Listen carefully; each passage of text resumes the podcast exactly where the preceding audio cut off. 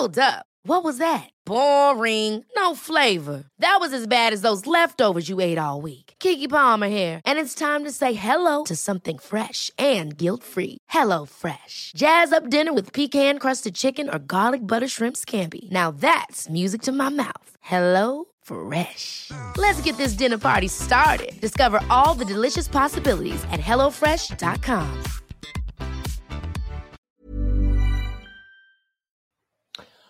Hola a todos, buenas noches y bienvenidos a, este nuevo directo tratando de actualizar, en el que trataremos de actualizar todas las novedades que hemos conocido este fin de semana sobre eh, bueno, pues la, situación de, guerra en, Ucrania tras la invasión, invasión rusa y las eh, sanciones que se han ido acumulando este fin de semana contra Rusia y también las reacciones rusas a, esas sanciones que ha, anunciado Occidente.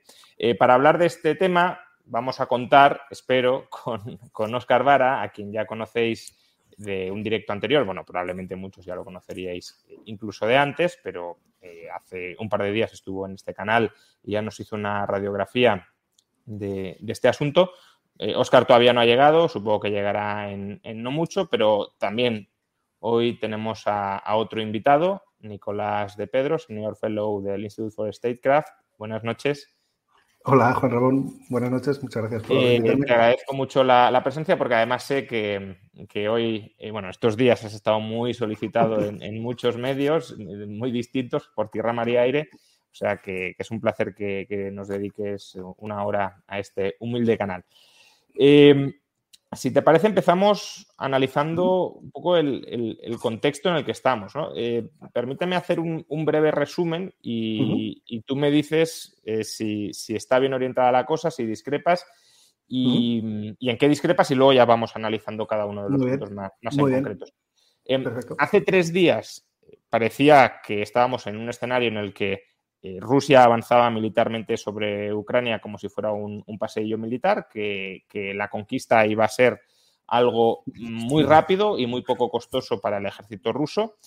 Eh, también parecía que la oposición internacional a Rusia estaba muy dividida, muy fragmentada, muy pusilánime eh, por la dependencia energética de Europa. No se atrevían a tomar medidas muy serias contra, contra Putin y eh, incluso se estaba planteando la, la, posibilidad de que el imperio ruso, llamémoslo así, fuera avanzando uh -huh. más allá de Ucrania, es decir, que lo de Ucrania podía ser un aperitivo para mover las fronteras todavía uh -huh. más hacia el centro de Europa. Este fin de semana, sin embargo, las cosas han cambiado mucho y ahora al menos la narrativa o la narrativa que escuchamos en, en, en Occidente, que como toda narrativa de guerra podría estar sesgada, pero por eso eh, os, os, os quiero plantear vuestras opiniones, es que, por un lado, Ucrania está resistiendo extraordinariamente bien y se le está atragantando a Rusia. Estamos viendo deserciones militares, estamos viendo fiascos logísticos por todas partes del ejército ruso que lo están dejando en muy mal lugar. Luego, uh -huh. eh, Europa y Estados Unidos eh, están más compactas que nunca a la hora de imponer sanciones militares y han impuesto sanciones muy duras que mañana veremos hasta qué punto van a dañar, pero muy previsiblemente van a dañar de manera muy seria y a corto plazo a la, a la economía rusa. Y el escenario ahora ya no es que el imperio ruso va a ir avanzando, sino más bien eh, que, casi casi va a ir retrocediendo. Es decir, que Rusia va a tener un, parece, una posición de aislamiento internacional eh, tal vez duradera que, que, que, puede socavar incluso pues, el funcionamiento de su economía, su estabilidad política interna, y la preocupación es más bien hasta qué punto esa fiera debilitada no se puede revolver en un, en un ataque irracional o aparentemente irracional contra, contra Occidente. El resumen... Sí, no, el resumen me parece que está muy bien. Eh, has tocado, yo creo, eh, todos los temas, ¿no? Y toda la, lo, en fin, todos los grandes incógnitas y temas que tenemos sobre la mesa. Eh, en líneas generales estoy bastante de acuerdo. Eh, perdona, eh, que estoy repasando, que ido tomando notas. Uh -huh. sí, no, en líneas generales me parece que está muy bien tu, eh, tu análisis. Quizás el único matiz, ¿eh? pero líneas generales. Sí, sí no, no, adelante. Si yo de esto el... no sé, o sea que. No, no, no, no, no, Es, que es, un, es que es, literalmente es un matiz pequeñito, ¿eh? O sea, no. Bueno, es un matiz relevante, pero, no, pero que va en la misma línea. Yo creo que eh, Todavía no está claro, ¿no? O sea, yo creo que una cosa que ha incentivado mucho esta respuesta tan firme de los europeos, que a mí personalmente me ha sorprendido, o sea, yo creo que el, eh, hoy, domingo, digamos, ha habido un cambio muy, muy significativo. Y estamos eh, realmente en otro escenario que, en el que estábamos ayer sábado y desde luego el viernes, ¿no? Con respecto a la respuesta europea, ¿no? Eh, con el cierre del espacio aéreo, eh, en fin, con la dureza adoptada por Alemania, con Alemania anunciando el envío de armas, armas ligeras, armas antitanque ligeras, 400 si no me falla la memoria, pero en fin, pero eso era radical, verdaderamente impensable hace 24 horas, o sea que es un cambio muy, realmente muy, muy significativo. Yo creo que ahí lo que realmente una cosa que ha incentivado de verdad este cambio es el temor que de repente ha sido un golpe de realidad que se han llevado en Bruselas, porque en Bruselas hasta el día 23 por la noche o 24, la madrugada del 24, la visión dominante era que esto es un gran farol, eh, Putin es muy agresivo y tal, pero básicamente está haciendo un ejercicio de diplomacia coercitiva. Eh, sería irracional que empezara una guerra, porque en Bruselas hay mucha tendencia a pensar que todo el mundo piensa como nosotros y, que casi todo el mundo piensa en clave racional, ¿no? Y o su racionalidad es la misma que la nuestra y su proceso de pensamiento es igual y como no tiene sentido que se lance una guerra, y cuando empezó la guerra, em, todavía había una visión en muchos que se resistían a creer y insistían en que no, esto va a ser solo el Donbass, ¿no? o sea que ahí ha, tardado mucho. Pero luego de repente yo creo que muchos se han dado cuenta rápidamente, Bruselas y Berlín, en que han, han dicho, bueno, es que igual nos estábamos equivocando, ¿no? Igual la cosa es mucho más seria de lo que pensábamos. Y entonces ahora hay una reacción muy rápida y muy, muy explosiva, digamos, ¿no? Y un cambio muy drástico de un, de un momento a otro, ¿no? Porque yo sí creo que ha habido y sigue habiendo el temor a que, bueno, que el teatro de operaciones no, no sea solo Ucrania, que sí, el, asunto está ahora concentrado en Ucrania, esto es, esto es evidente, pero bueno, eh, hay, que, hay que hacer todo lo posible para estar seguros de que ese teatro de operaciones no se va a extender. ¿no? Y para eso tenemos que tomar medidas drásticas. ¿no? Y este es el, el, minimatiz, eh, vamos, lo has dicho tú más prácticamente igual, ¿eh? quiero decir, pero vamos, que este sería el único em, minimatiz que, que, añadiría. ¿no? Em, ahora, bueno, eh, claro, hoy domingo, ¿no? llevamos ya cuatro días de guerra. Em, Claro, hay estas imágenes ¿no? que están circulando, eh, bueno, estos errores o de fallo de suministro logístico, de que, de que, ha habido ahí unidades que se han perdido, o sea, empieza a haber un poco, un poco de todo, ¿no? Y entonces, mm, claro, puede ser que ha habido un error de percepción eh, en Moscú, en el sentido de que pensaban que no iba a haber... Sí, perdona. si, te, parece, por ordenar un, poquito, porque justamente te quería preguntar sobre esto. Eh, vamos a ir tocando cada uno de estos tres bloques eh, de, la exposición. Es decir, primero vamos a, hablar un poquito sobre el frente militar, justamente lo que, lo que tú estabas planteando. Luego vamos con el tema de las sanciones y las repercusiones que puede tener. Y, por último, el aislamiento internacional de Rusia y, qué puede generar esto. ¿no? Entonces, empezando por el frente militar, y justamente mm. lo que te quería preguntar era eso que tú estabas respondiendo. Em, ¿Qué ha fallado en la planificación eh, rusa? Es decir, eh, Putin, según lo que parece, esperaba entrar muy rápidamente en Ucrania, de poner el gobierno de Kiev, colocar a lo mejor un gobierno títere y, ser aclamado como una especie de, liberador. Esto, de momento, está claro que no, que no ha sucedido. Entonces, ¿por qué no ha sucedido? Em, ¿Está el ejército ruso desmoralizado? Hemos, hemos visto imágenes de mm. soldados capturados que están diciendo que han llegado ahí engañados. Claro que puede ser que, estén mintiendo porque están apresados, pero bueno, es una posibilidad desde luego. Eh, también estamos viendo fallos logísticos muy, muy graves del ejército ruso, em, eh, vehículos sin combustible. No sabemos si es que se les han robado el combustible o es que no estaba adecuadamente suministrado. Eh, puede ser que mm, esté fallando la estrategia de, bueno, o que no esté fallando la estrategia de Putin, sino que no haya querido entrar con todo el arsenal, con todo el armamento, no haya querido destruir masivamente Ucrania y que ahora, viendo que con lo que ha enviado no es suficiente, podamos, podamos encontrarnos en otro escenario. O por último, eh, la oposición, bueno, la oposición, los, eh, mm. insurgentes ucranianos, los, eh, defensores ucranianos están siendo mucho más bravos, mucho más capaces, mucho más habilidosos de lo que se había esperado y están repeliendo a las fuerzas rusas más, de una manera más exitosa de lo que nadie había imaginado. Es decir, ¿a qué, a qué lo achacas tú? Pues yo creo que, eh, bueno, una respuesta un poco segura, demasiado, ¿no? Porque es, yo creo que es una combinación de los tres. Eh, creo que ha habido probablemente errores de percepción en la planificación y estos errores de percepción, eh, si recordamos el otro día este show que montaron del Consejo de Seguridad, que ni siquiera era retransmitido en directo, sino que era grabado, editado y, y que transmitió una imagen, ¿no? Realmente un poco rara. Em, ahí eh, una de las cosas, eh, digamos, que refuerza la hipótesis, ese teatrillo que vimos o esa, escenificación, es que es muy probable, tengamos en cuenta que Putin vive muy aislado, ¿vale? Y lleva un año y medio con el tema del COVID radicalmente aislado, ¿vale? Y es una persona ya de por sí con una trayectoria en la que claramente tiene un pensamiento muy con tendencia a la paranoia, ¿no? A la idea de que es una fortaleza asediada y siempre en permanente ataque por parte de, Occidente, ¿no? Esto, esto está muy convencido de esto. Y eh, entonces, básicamente, lo que, de, lo, poco que sabemos con certeza sobre, digamos, cómo es el proceso de, información dentro del, espacio del Kremlin, eh, son fundamentalmente cuatro o cinco colaboradores los que le suministran toda la información. muchos de ellos eh, del mismo background que él en el sentido de servicios de inteligencia, servicios de seguridad. Y no es nada descabellado pensar que cada vez le suministran más lo que él piensa, lo que ellos piensan que él quiere escuchar más que lo que ellos piensan que debe escuchar. ¿no?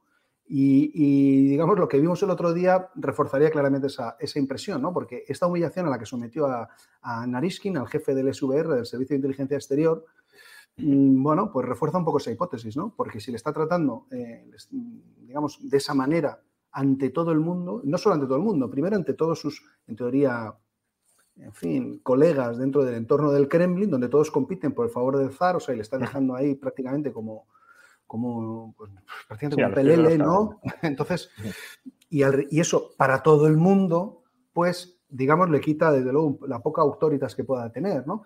Y eso, bueno, reforzaría esa hipótesis. Y uno de los elementos en los que los rusos, en estos ocho años de guerra, porque la guerra empezó en, febrero, marzo de, 2000, marzo de 2014, con la operación en, en Crimea y el Donbass una de las cosas que, a mí más me ha llamado la atención en estos ocho años es precisamente lo mal que leen a los ucranianos los rusos. Los rusos me refiero al entorno del Kremlin, ¿eh? no, al conjunto de cualquier ciudadano ruso.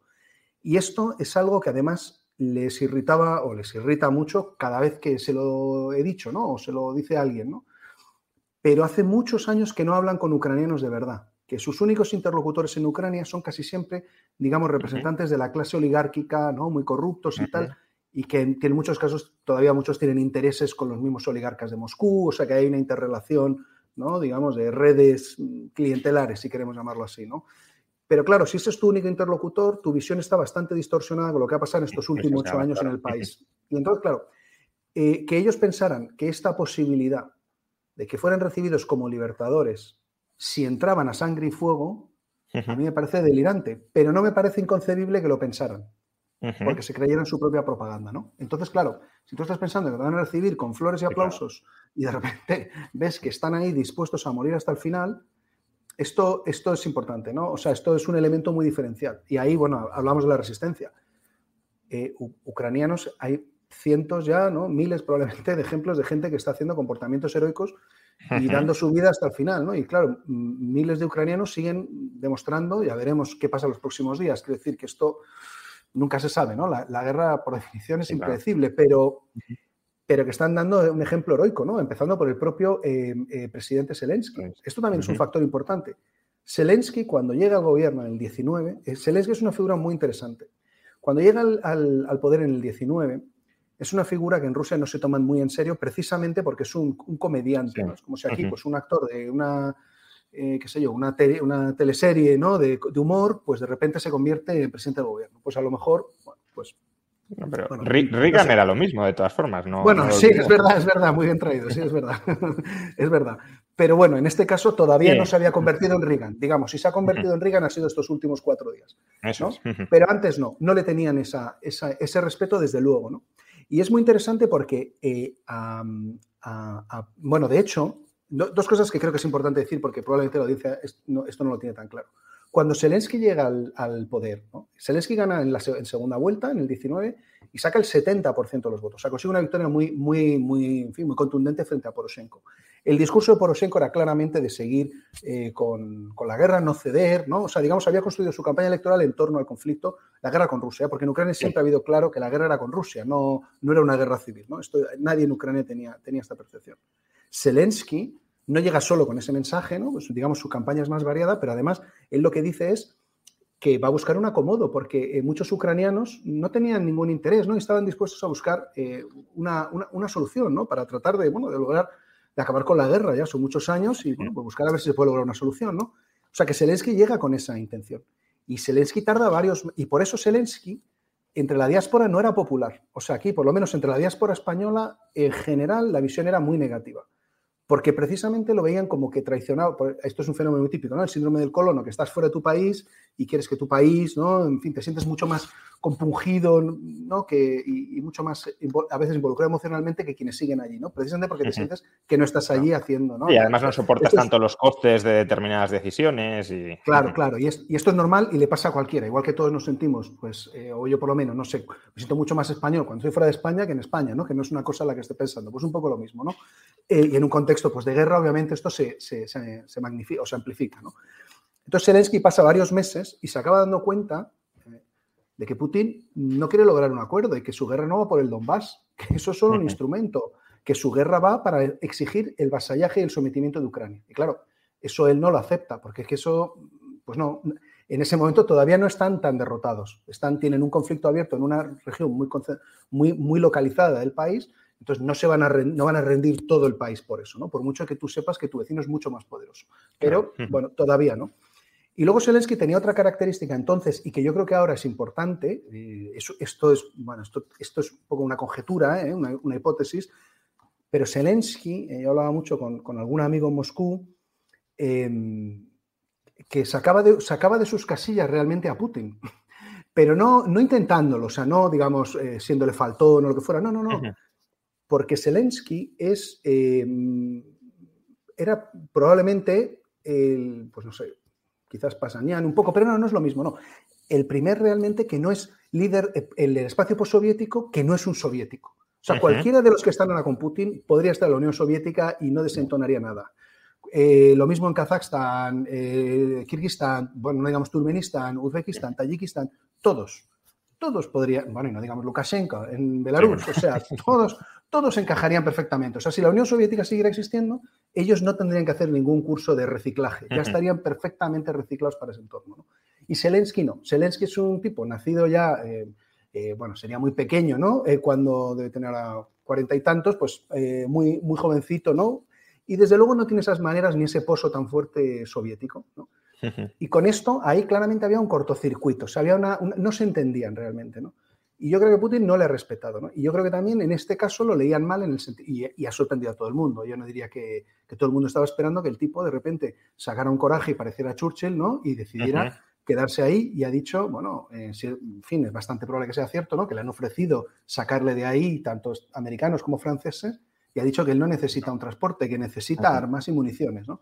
Claro, esto es un coraje sabiendo que clarísimamente su vida y la de su familia está en riesgo. O sea, eso aquí aquí podemos tener debate, pero eh, en fin. No, hombre, para el frente es, fundamental, claro. Pero allí, claro, transmite una moral de, resistencia y es. Y claro, y los ucranianos tienen una enorme. Los que deciden combatir, digamos, eh, que yo no, en fin, que quiero decir que estos son decisiones muy difíciles, ¿no? Pero los que deciden combatir, claramente tienen una moral de combate máxima porque están defendiendo la existencia de su país. Es que eso es lo que está en cuestión en este momento. Entonces también habrá que ver la moral de combate de tropas rusas. Y luego también el impacto de una cosa que yo sí he detectado estos últimos dos, tres días muy claramente, que es el hecho de haber bombardeado Kiev. Todavía no ha empezado un bombardeo intenso, o sea, todavía puede ser mucho más. No le quito gravedad a lo que ha pasado, pero todavía puede ser mucho peor, ¿no? Pero eso, mm, porque claro, eh, y ahora hablaremos de este elemento quizás también, que es muy importante, la cuestión del relato, ¿no? El Kremlin por primera vez en muchos años no ha alcanzado rápidamente la superioridad narrativa, no ha conseguido imponer su relato, su marco de análisis, ¿no? ni fuera, pero tampoco dentro de Rusia. mm, excepto para audiencias muy cautivas, ¿no? En, zonas, digamos, que solo ven la tele y demás, pero en Moscú, San Petersburgo, en, las grandes ciudades, ¿no? Eh, mm, Nizhny Novgorod, ¿no? En las grandes ciudades y, gente un poco ilustrada, ¿no? Que tiene acceso también a Internet, ese relato, mm, no han conseguido poner un relato que les haga entender qué demonios hacen bombardeando Kiev, ¿no?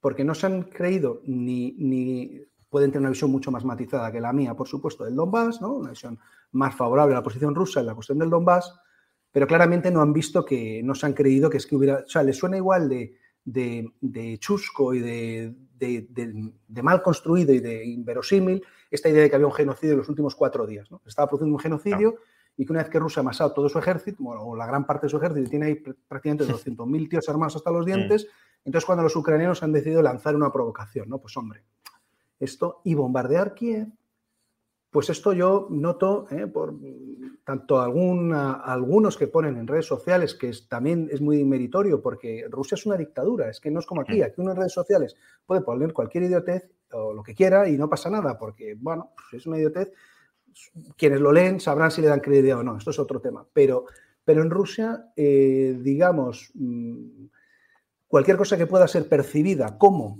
eh, que atenta contra los intereses del Estado, permite todo. O sea, el Kremlin se siente con la capacidad de hacer cualquier cosa. Y si eres parte, digamos, del entorno del establishment, el precio que puedes pagar es muy alto. Eh, ah. El más leve que puedes pagar es profesionalmente, ¿no? En términos de tu proyección profesional. Bueno, es que eh, en relación a esto, justamente, un, hecho muy, muy significativo y es el, silencio total de Snowden, que está refugiado en Rusia, eh, desde, que, desde que se inició la invasión. Quiero decir, Snowden a muchos lo hemos visto como una persona eh, que se ha jugado la vida rebelándose contra el Deep State, pero ahora está totalmente sometida al Deep State ruso. Quiero decir, no ha dicho ni una sola palabra en contra de... Bueno, ni en contra ni a favor. Quiero decir, no se ha pronunciado desde, desde entonces. Sí, esto, bueno, y Claro, toda la maquinaria, además es que, claro, como lo han hecho de una forma tan burda esta vez, ¿no? que esto refuerza la idea esta de que hay ahí algunas disfuncionalidades en el entorno del Kremlin, ¿no? por este aislamiento por, y por una mala lectura eh, de los acontecimientos y de la realidad hecha desde el Kremlin, ¿no? y tratando de, bueno, pues decirle a Putin lo que uno cree que él quiere escuchar más que lo que debería escuchar, ¿no? o darle un una evaluación de la realidad lo más ajustada posible, en fin, según las variables y la información que tienes, el análisis que, te parece que se corresponde más con la realidad. Esto probablemente no ha sido el caso. Y entonces todo el, y luego yo creo que, bueno, y aquí también hay que mencionar, y, además se ha, ha, habido mucha mofa al respecto, y ahora estaría bien que, estaban tanto con la mofa, pues mm, eh, expresaran, digamos, vieran que, que, era un error, ¿no? Porque esto que se llama la diplomacia del megáfono o disuasión por revelación de, Estados Unidos y el Reino Unido de ir haciendo pública su inteligencia, esto ha desbaratado el marco, esto ha desbaratado el frente informativo eh, ruso. En la operación de Rusia tenía claramente tres frentes, el diplomático, el militar y el informativo. Y los tres van acompasados y los tres son igual de relevantes para, para Rusia. Uno puede ser más determinante en el campo de batalla, obviamente, pero los tres son muy relevantes para ellos.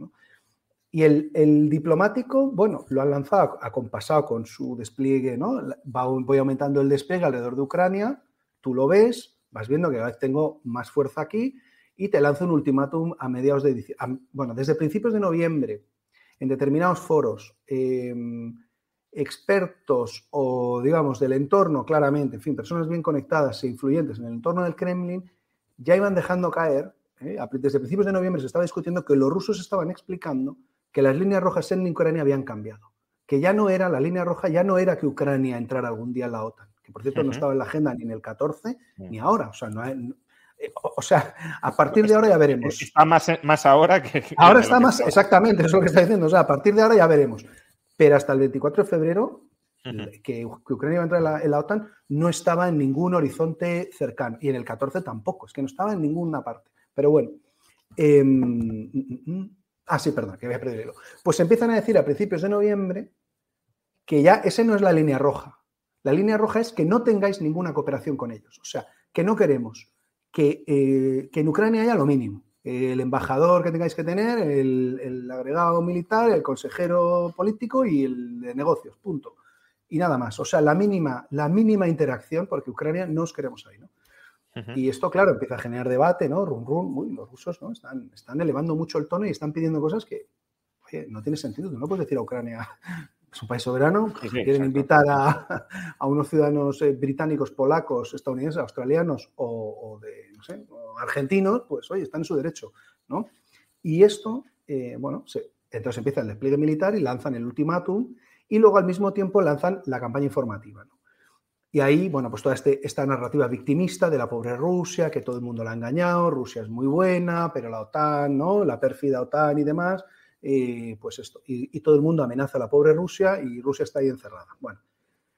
Pero como Estados Unidos empieza a, a, a, a relevar, uy, a revelar, perdón, a revelar los planes de, de, y dice muy claramente, ¿no? muy explícitamente, y, y, se ha demostrado que tiene unas fuentes de inteligencia, oye, que no están nada mal de señales, inteligencia de fuentes humanas, porque, vamos, se han ido cumpliendo los acontecimientos eh, como, en fin, sí, como casi... si escrito un guion de una película. Se ha cumplido todo, ¿no?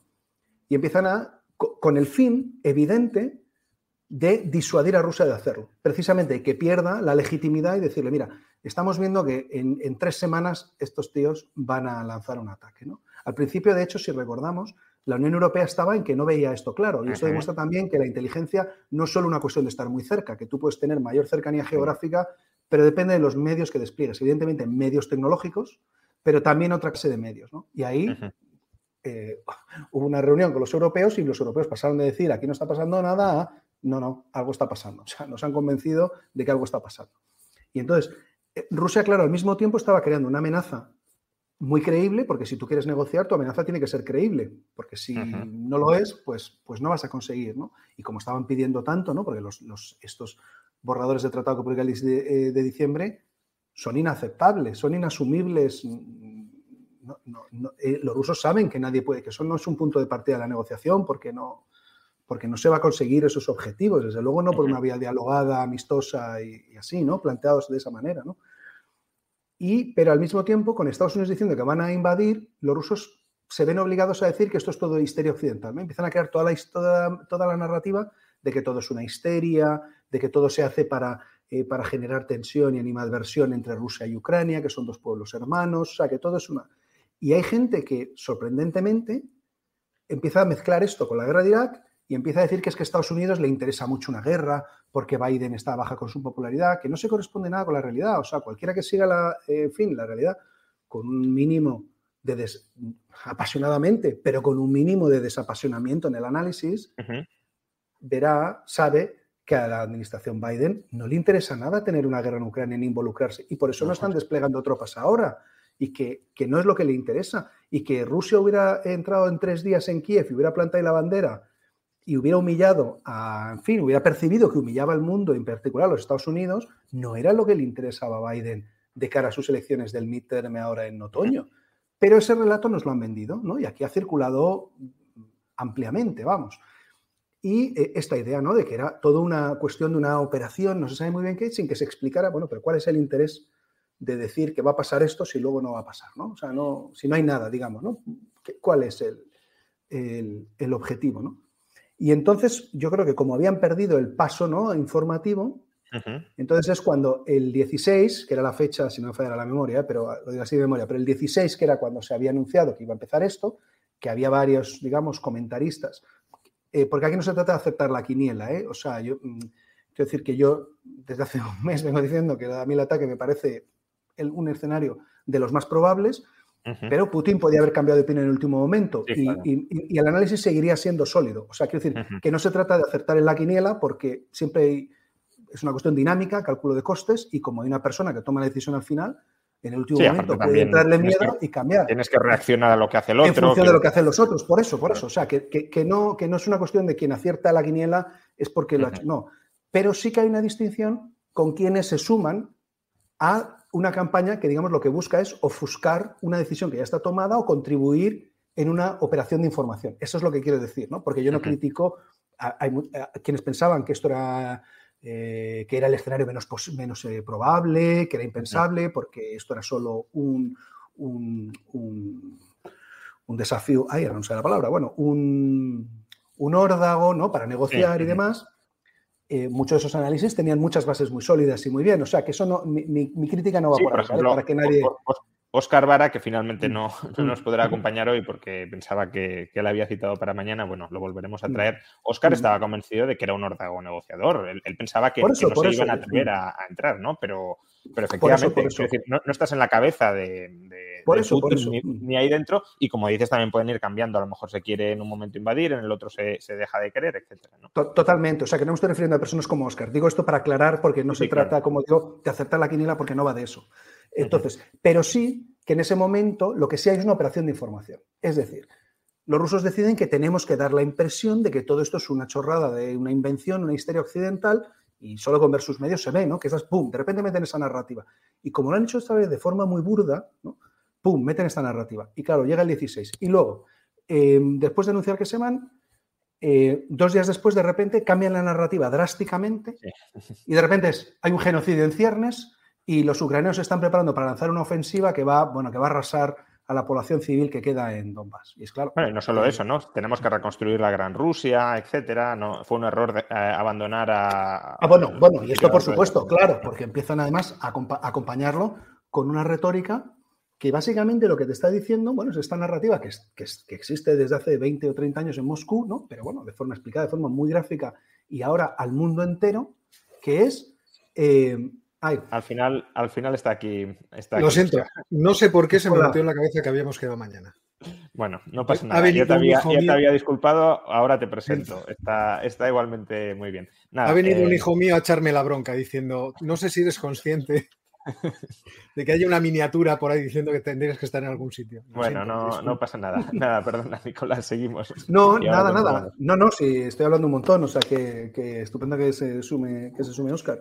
Y entonces cambia muy rápido la narrativa. Ah, y lo que están diciendo es, eh, básicamente es, Ucrania es un error, no tiene derecho a existir, eh, se la inventó Lenin, ¿no? Y claro, le estás diciendo a una gente, y eso, claro, aquí el tema es, de verdad, es que no es ni lo que piensan en Bruselas, ni en Washington, ni en, ni en Kuala Lumpur es que de los cuarenta y tantos millones de ucranianos, pues, pues, pues la gran mayoría, si no toda, no comparten esa visión. Pueden tener opiniones diversas sobre qué relación tiene. Bueno, ahora ha cambiado mucho, ¿eh? en estos últimos cinco días ha cambiado drásticamente, pero podían tener opiniones diversas sobre qué tipo de relación tenemos que tener con Rusia. Pero no había un cuestionamiento de tenemos derecho a existir nosotros como Ucrania. Porque, eh, y todo eso, claro, y bueno, también la propaganda, digamos, la desinformación rusa jugaba al equívoco constantemente, ¿no?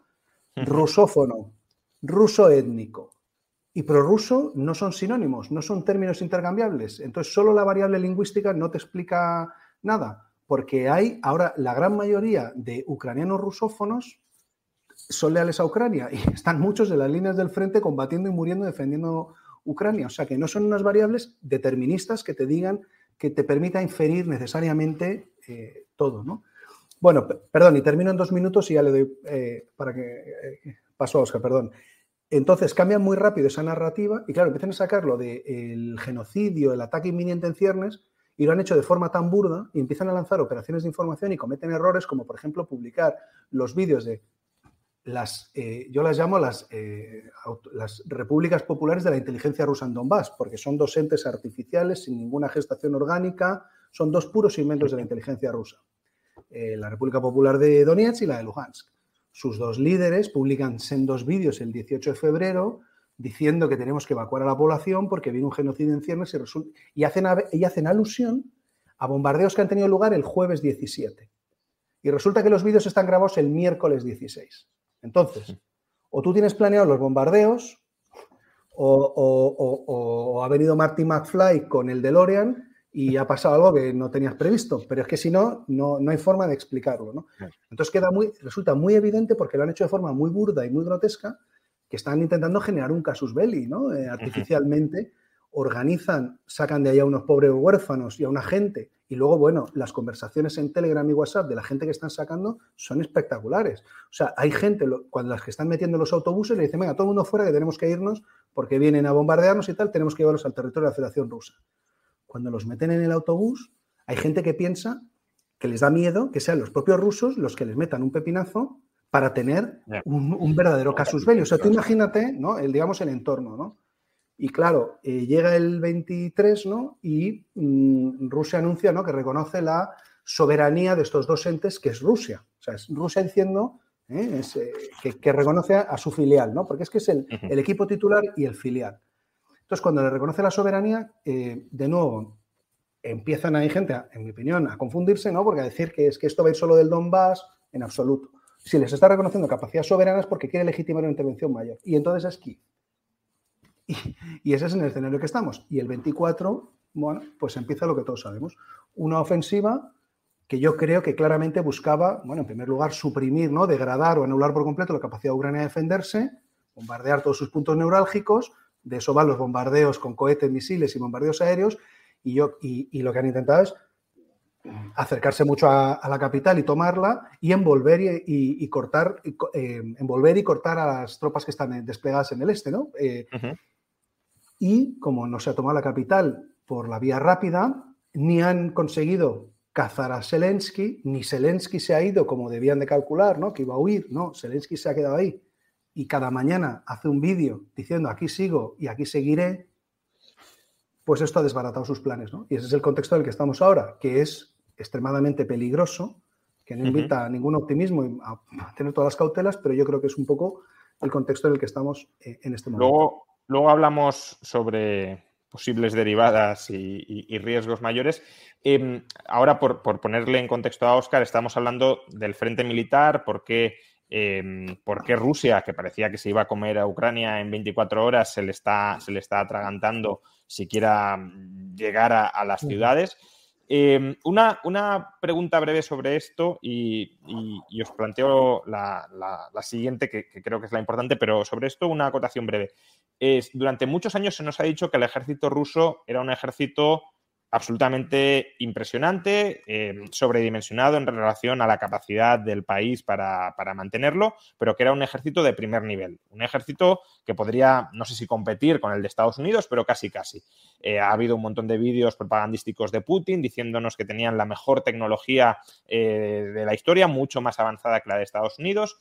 ¿Puede que esto sea en parte un mito que ahora se está desmoronando delante de nuestras narices o simplemente estamos ante un ejercicio de contención de no querer mm, hacer mucha sangre de civiles, porque si se plantea la ocupación del país, obviamente no puedes haber masacrado a la población que quieres ocupar. Es, se, está cayendo, ya digo, ese, ese, el emperador está desnudo o está vestido pero se está conteniendo. Bueno, yo creo que lo que estaba diciendo antes Nicolás eh, en cierto modo enmarca lo que es este asunto. O sea, eh, la ofensiva que ha planteado eh, Moscú ha sido intentar por todos los medios tomar Kiev lo más rápidamente posible, descabezar al gobierno y entonces dar un golpe de mano, por así decirlo, político, de tal forma que además pudiera presentar hacia el exterior una situación de hecho.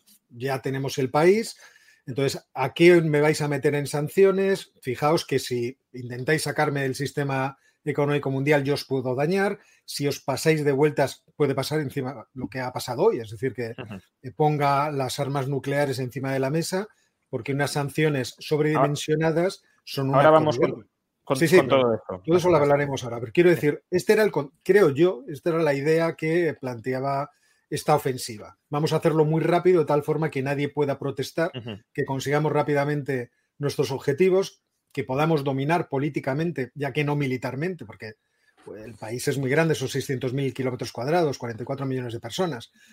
Yo creo que esa era, eh, en cierto modo, la idea. Yo creo que esto no desmiente, o sea, el hecho de que solamente llevamos cuatro días de, de ofensivas, no desmiente la potencia que tiene el ejército ruso, ni tampoco la potencia efectivamente tecnológica de sus artefactos.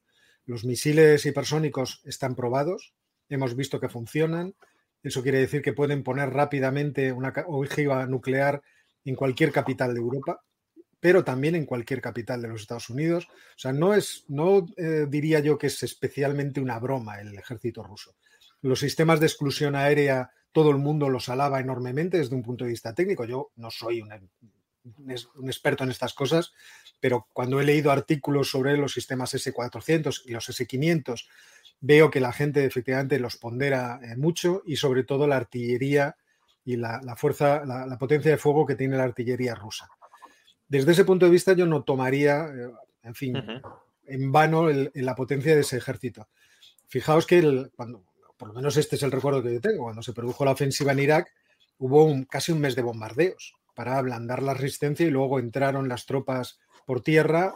Es verdad que la geografía era muy distinta, que el ejército se desvaneció, el ejército iraquí, pero la forma de hacer las cosas fue muy distinta de lo que estamos viviendo ahora mismo.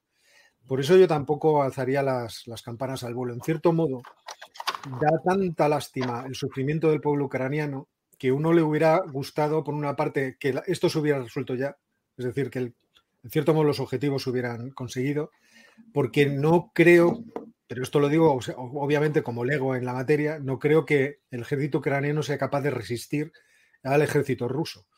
Eso sí, la guerra en una ciudad es muy distinta a la guerra en campo abierto. Eh, entiendo que la mayor parte de los aeródromos eh, cercanos al este se han visto destruidos y otra cosa es lo que ocurre en el oeste del país. Pero, eh, claro, una vez llegas a las ciudades, que entiendo que también era la estrategia del ejército ucraniano, las cosas se complican mucho, pero el sufrimiento también se incrementa mucho. Yo creo que por eso muchos de los que están analizando estos problemas quizá recuerdan lo que sucedió en Grozny eh, durante la Segunda Guerra Chechena. Es decir, aplastar la resistencia de una ciudad se puede hacer. Y se puede hacer como hizo Putin ya hace unos cuantos años, que es sencillamente hacerla desaparecer del mapa. Sí, yo por eh, sí, un, par de comentarios rápidos. Eh, yo creo que ni tanto ni tampoco. O sea, creo que los rusos evidentemente hacen mucha comunicación estratégica, ¿no? Con esta idea de podemos destruiros con solo apretar un botón, ¿no? O sea, digamos, juegan mucho a esto al, y un poco, si me aceptas la broma, ¿no? Ya que estamos a estas horas, ¿no? Un poco rollo malo de Spectra, ¿no? De James Bond, ¿no? De, juegan un poco con, con esta idea que eso en buena medida busca, sobre todo, en mi opinión, intimidar a los europeos, ¿sabes? Los europeos somos fácilmente intimidables, ¿no? Y, esto juegan con esto, ¿no? Y yo creo, eh, y aquí, bueno, como si fuera, voy a, saludar a los de mi clase, ¿no? Digamos, voy a mencionar, eh, yo creo que recomiendo a todo el mundo, ¿no? Hay, hay un grupo de gente, ¿no? Articulada alrededor de la revista Ejércitos, ¿no? Eh, Fran Matías, Jesús Pestriana, Will Pulido, eh, Yago Martínez, bueno, y me dejaré algunos cuantos que me pido, me, o sea, que me disculpo. Y ahí, bueno, digamos, hay buenos artículos. Hay uno que está muy bien sobre la artillería rusa. ¿no? Entonces, los rusos usan mucho, digamos, su, estructuran mucho sus fuerzas armadas en torno al uso masivo de la artillería, ¿no? Básicamente de, arrasar áreas completas. ¿no? Y, y ahí eh, yo creo que ahí, por eso es lo que creo que puede pasar en las próximas horas o días, ¿no? Si la percepción, si esta percepción que tenemos ¿no? es, correcta, esta idea de que han encontrado más resistencia de la que esperaban, de que van a tenerse que meter en las ciudades y como comenta Oscar, ¿no? Eh, la guerra urbana es un es complicado, es costosa, es fea, ¿no? Es, eh, hay bajas, es, no, no, no, es fácil, ¿no? pueden tener esta tentación, ¿no? Pero claro, ahí hay un dilema, porque si hacen esto, si ya han generado dentro de su propia opinión pública, con un inicio de bombardeos en Kiev, sin que haya sido masivo, ya han generado eso, una incomprensión entre mucha gente y en algunas zonas, digamos, altas esferas del Estado, dudas ¿no? sobre qué estamos haciendo, ¿no? ¿Qué es esto? Claro, si tú entras eh, a lo bestia, por eso eh, eh, fue ayer, ayer em, pusieron en circulación el rumor que decían que los ucranianos iban a lanzar, iban a cometer un atentado con una bomba sucia en Rusia. Esto no tiene ni pies ni cabeza. Es una bomba sucia es una bomba eh, que, no genera una explosión nuclear, pero que, expande material radiactivo en la atmósfera. Entonces tiene un alto impacto en términos de, psicológicos, ¿no? de generar mucho pánico, porque bueno, obviamente genera, genera miedo, ¿no? es normal. Pero claro, no tiene ningún sentido que los ucranianos vayan y digan, ah, pues voy a poner en el centro de Moscú o en cualquier otra ciudad rusa esto para que la opinión pública rusa, que no está ahora mismo mostrando un particular, en muchos casos desinterés, pero no un particular ardor guerrero, de repente ahora se sienta feliz de que vayamos y arrasemos y convertamos aquello en un aparcamiento. ¿no? Entonces no tiene sentido. Salió rápidamente el ministro ucraniano de Exteriores, Kuleva, a desmentirlo, precisamente de nuevo, ¿no? por esta idea de la disuasión por revelación, de que se sepa que esto es, es, en fin, no tiene ni pies ni cabeza y desde luego no estamos en esto. ¿no? Para evitar esto, porque el miedo es este, que si, la, si este análisis es correcto, que, Putin, que solo puede ganar, o sea, que digamos, solo le vale una victoria, de repente diga, pues voy a subir la apuesta porque si no me afronto muchos riesgos, ¿no? Y una cosa que yo creo que en estas horas eh, no, puedo confirmar que sea eh, exactamente, o sea, que sea así, pero que, que, he visto, oído, leído y comentado en las últimas dos, tres, cuatro, cinco horas, es la cuestión de la presencia de los chechenos, ¿no? las unidades mandadas, los Kadyrov, mandados por Kadyrov. Esto, eh, por lo visto, mm, se estarían retirando, ¿no? O estarían mostrando dudas. Esto es la información que tengo, ¿no? Que, insisto, mm, puede no ser, eh, mañana puede estar desmentida, ¿eh? no lo sé, pero, pero sí que ha habido algunas bajas. Esto sí que parece claro y, no, y parece claro que, a ver, cuando uno despliega estas unidades, estos básicamente son asesinos profesionales que van con listas, ¿eh? y los rusos saben perfectamente, ¿no? porque Ucrania lo tienen perfectamente mapeado. Cuando hacen ciberataques y roban información personal, como han hecho en España, en muchos otros sitios, en el caso de Ucrania es mucho más peligroso, porque cuando entran allí van con la lista y saben a quién quieren cazar. ¿no? Y evidentemente, de Zelensky para abajo tienen muchos nombres, ¿no? Estamos hablando de... Porque eso que ha llamado Putin de desmilitarizar y desnazificar, desmilitarizar es arrasar tu ejército, puede significar eso, y desnazificar ¿eh? empezando por un presidente que es de origen judío, es básicamente, o sea, que es una, que, en fin, que, es, una, es una patraña completa, pero quiere decir básicamente que voy a descabezar, que en plata quiere decir me voy a llevar por delante, voy a cargarme si hace falta a un montón de personas. Y ese era probablemente el papel que esperaban que iban a desempeñar estos Kadirovtsi, acostumbrados a hacer eso en ese territorio eh, feudal que existe dentro de la Federación Rusa, que es Chechenia, ¿no? y donde se funciona así.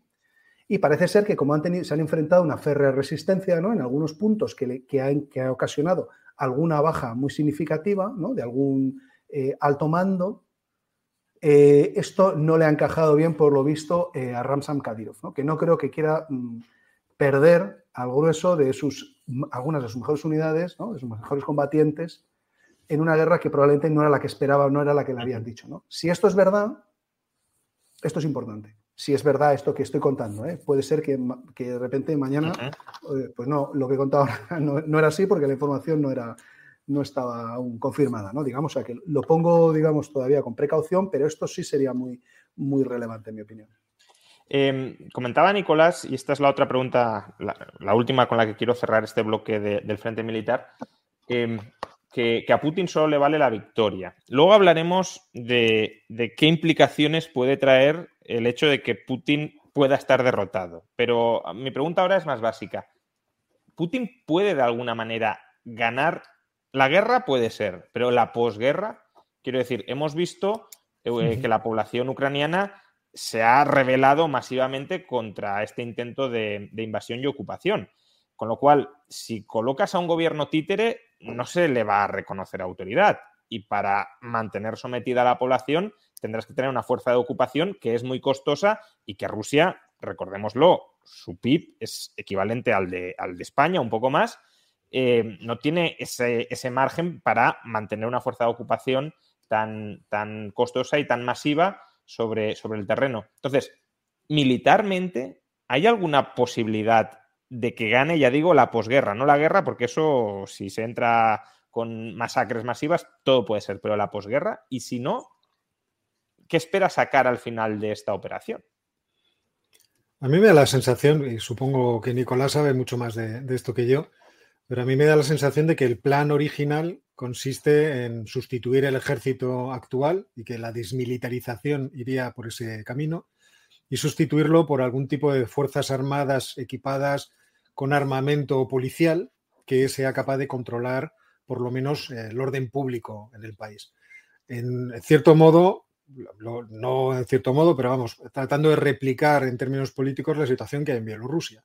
Bielorrusia es un país en el que claramente la oposición es más abundante que aquellos que sostienen el poder a, Lukashenko.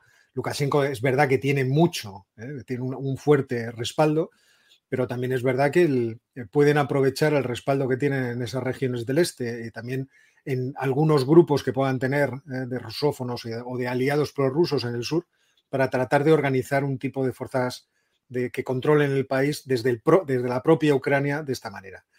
Pero esto evidentemente yo creo que se, topa con esto que tú estás diciendo.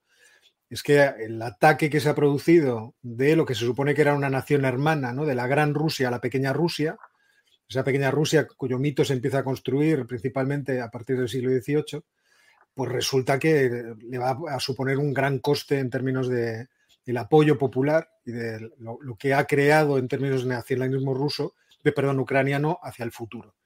Entonces, desde ese punto de vista, todo esto que ha ocurrido, esta barbaridad que ha hecho Putin, le aleja la posibilidad de tener una influencia decisiva sobre Ucrania, en el largo plazo. A mí esto me parece bastante evidente. Sí, a ver, el objetivo de Putin es el control estratégico de Ucrania. Es, ese hoy y era en la primavera de 2014. eso no ha cambiado. Lo que ocurre que ahora eh, ha decidido que, mm, bueno, que, está, que, que, va a ir hasta el final y yo creo que ha interpretado erróneamente, pero yo creo que de la perspectiva del Moscú claramente han interpretado que había una ventana de oportunidad para revertir lo que Putin ha calificado un error histórico. Entonces, eh, porque de su perspectiva es en el 91 cometimos un error en la medida que lo que Putin califica de la gran catástrofe geopolítica es el colapso de la URSS como, como gran potencia, no, no, la caída del comunismo ni, ni las cartillas de racionamiento, sino el hecho de que se disgregara la Unión Soviética. Y entonces, bueno, ha pensado, y entonces eh, el nacionalismo ruso, del que, por cierto, eh, Putin, a pesar de todo, eh, no, es un típica, no es un típico representante del nacionalismo ruso. O sea, para los nacionalistas rusos, Putin es un típico representante de lo que no es el nacionalismo ruso en el sentido étnico, sino en el sentido imperial. Es que el nacionalismo ruso es muy complejo y entre los, digamos, de, de, inspiración imperial y nacionalista rusa hay muchos matices y que, en fin, no vamos a entrar porque nos distraería un poco del centro de la conversación, pero bueno, esto por, poner un, pequeño matiz ahí. Pero, em, pero claro, él ha asumido esta narrativa, ¿no? Y, al mismo tiempo la acompaña de esto fue un error de Lenin, ¿eh? Lenin se inventó eh, Ucrania, también con esa misma narrativa dicen, ¿eh? el chiste que empezó a circular esos días, cuando sacó este artículo en verano, el chiste que circulaba por Ucrania y Kazajstán era era Lenin leyendo, o sea, no, era, no me acuerdo si era Lenin o bueno, alguien, un soviético leyendo un cuento a unos niños y diciendo,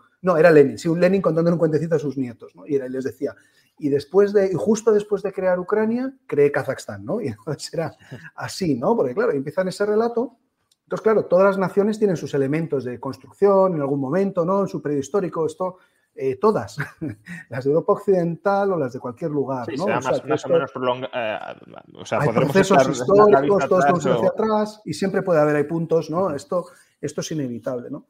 Pero, em, pero bueno, ahora se ha lanzado por el control estratégico de Ucrania. Ahora, que lo dices, la, narrativa de, Putin es muy similar a la que utiliza cierto islamismo para justificar la, reconquista de Al-Ándalus. Sí, claro, claro, sí, claro, claro, claro. Esto, bueno, se pueden construir hacia el pasado, puedes ir construyendo todo tipo de relatos, buenos o malos, ¿no? Esto, esto es así. Eh, y entonces, en este control estratégico, pues como apuntabas, ¿no? ¿Puede ganar la guerra? Sí, puede ganar la guerra, pero yo creo que en términos históricos, Rusia ha perdido Ucrania pero vamos, eh, en fin, no, quiero ser categórico como decir para siempre, pero vamos, eh, no, eh, yo de verdad, o sea, en los últimos cinco días, todo lo que he leído, hablado y comentado con, colegas ucranianos, ¿no? De, de, diferente, en fin, de todo tipo, clase y condición, ¿no? Leyendo en medios o lo que sea, la frase que más oído de verdad que es, esto no se lo perdonaremos nunca. Y algunos no eran necesariamente los más beligerantes en el sentido, o sea, había un poco eh, un poco de división de opiniones, ¿no? Un poco de todo. Y esto yo creo que en términos históricos va a tener un impacto extraordinario, pero lo veremos dentro de, muchos años, ¿no? Seremos, tendremos la perspectiva suficiente, pero claramente algo se ha roto para siempre. O sea, con el Maidán y el inicio de la guerra en Donbass, claramente se crea una identidad política nueva en Ucrania, muy diferente, que es lo que comentaba antes, ¿no? Que nunca han leído bien los rusos, porque los rusos, me, insisto, me refiero al Kremlin siempre, ¿eh? no, no a cualquier ruso que nos pueda estar viendo y viva aquí en España, donde sea pero, pero no lo han leído nada porque no fueron al Maidán, porque no hablaron con el Maidán, que era una cosa extraordinariamente transversal y variada. No, no lo han hecho. Y después no han recorrido Ucrania y no se han ido a los sitios y siguen anclados. Y además muy curioso. ¿eh? Mira, eh, Gorbachev y Yeltsin, que digamos sentían una, había una animadversión, animadversión muy evidente entre ellos, ¿no? Y una hostilidad y una rivalidad política profundísima, ¿no? Y Yeltsin cuando toma el poder echa patadas a Gorbachev del despacho ahí, que no deja prácticamente ni recoger sus cosas, ¿no? que es una cosa también súper fría y un poco brutal ¿no? de, de, Moscú.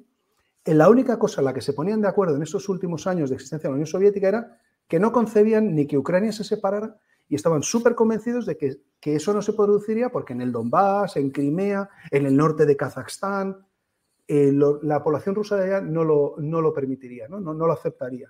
Y nunca han, entendido bien eso, nunca han conseguido leer eso porque han seguido en una serie de mitos y se han ido convenciendo de su propia propaganda y han ido perdiendo contacto con la realidad. Evidentemente esto, estos mitos tienen una, tienen una, correlación con la realidad, o sea, se construyen sobre algo, no estoy diciendo que sean puramente ficticios, por supuesto que no. Históricamente no es así. Pero en los últimos años ha habido unos cambios muy profundos y se los han perdido. En, en Kiev ya veremos qué pasa, pero es una ciudad con una sociedad civil increíble. O sea, cualquiera que ha ido por Ucrania estos últimos años, de verdad, sale de allí alucinado y maravillado, de verdad.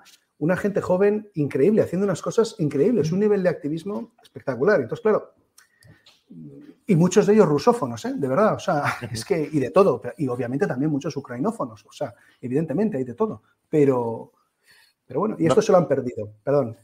No, no, vamos, vamos avanzando. Bueno, yo, me quedaría muchas horas, pero como, como además Nicolás eh, no se tiene que ir muy tarde y, hay algunos temas que, que, sí que querría tocar, en especial el riesgo de, de, escalada incluso nuclear. Pero antes de llegar a ese capítulo, eh, hablemos sobre las, sobre las sanciones. ¿no? Eh, querría escuchar vuestras reflexiones al respecto, porque claramente las sanciones que se impusieron antes del sábado eh, tenían otras intenciones y otros objetivos que las que se han impuesto este fin de semana. Son sanciones mucho más brutales. de hecho, es que no olvidemos, el viernes terminó subiendo la bolsa, terminó bajando el petróleo, es decir, los mercados dijeron, esto no va muy en serio, probablemente pensaron eh, Ucrania está perdida, por tanto tampoco nos vamos aquí a enemistar mucho con, eh, con Putin, nos puede cortar el suministro energético. Bueno, por lo que sea, y también querría saber por qué creéis que se ha producido ese cambio en, Europa y en Estados Unidos este fin de semana, 24 horas o 48 horas después de anunciado el primer paquete de, sanciones. Em, pero ¿cuál es el objetivo de ese paquete de sanciones? Porque em, ese paquete de sanciones no va a estrangular la capacidad logística de Rusia en el muy corto plazo, es decir, no le va a impedir seguir con sus operaciones militares. No parece que a Putin, hombre, no le gusta nada, pero no parece que Putin vaya a salir de Ucrania por esas sanciones. Entonces, una hipótesis que, que empieza a circular es que lo que buscan, o lo que buscan estas sanciones, no sé si es cierto, es generar un descontento muy grande entre la población rusa que obligue a Putin a rectificar o incluso a a, dejar el poder. Em, ¿Esto tiene alguna base? Oscar hace unos días comentaba que no veía ningún tipo de oposición interna seria, creíble, eh, dentro de Rusia como para deponer a, Putin, pero eh, esto sigue siendo así. Si mañana el, el, rublo cae un 50, un 60, un 70% y Rusia avanza algunos analistas hablaban de hiperinflación, yo creo que todavía es muy pronto para hablar de nada similar a ello, pero desde luego sí a, algo similar a una autarquía con unas tasas de inflación muy altas, ¿ese descontento popular puede fraguar en eh, un movimiento anti-Putin o, o si no, cuál es el objetivo, insisto, de estas sanciones?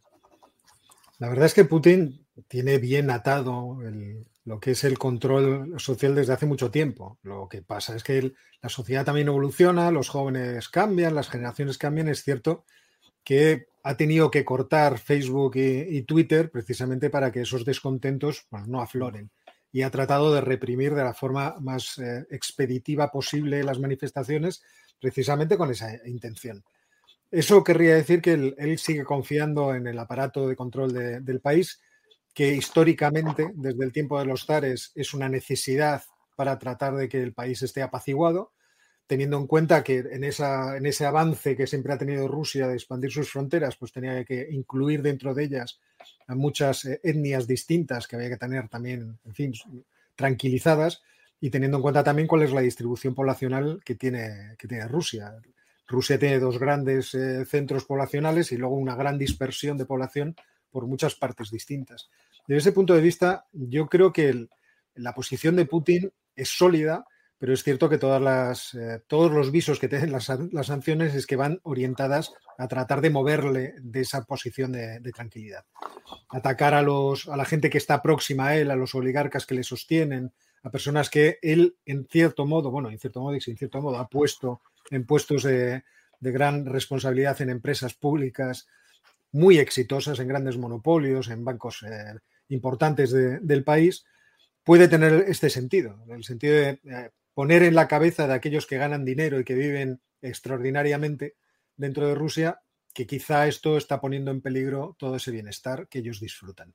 Y por otra parte, es muy evidente que la noticia bomba que anunciaba ayer por la noche Ursula von der Leyen eh, va orientada en ese sentido, es decir, eh, tratar de eh, congelar los activos del Banco Central de, Rusia para que no puedan ser utilizados teniendo en cuenta que podríamos, esto es muy difícil de estimar porque sabemos que los últimos datos disponibles acerca de esas reservas rusas son de 30 de junio del año pasado, entonces no sabemos qué operaciones y obviamente han existido eh, por parte del Banco Central ruso, pero teniendo más o menos eh, estimado por muchos que cerca de 300.000 millones de dólares de esos 643.000 podrían estar fuera y que me parece que habría 100.000 en forma de depósitos, quizá en, bancos extranjeros, y 200.000 embarcados o metidos en operaciones de compraventa de, de divisas.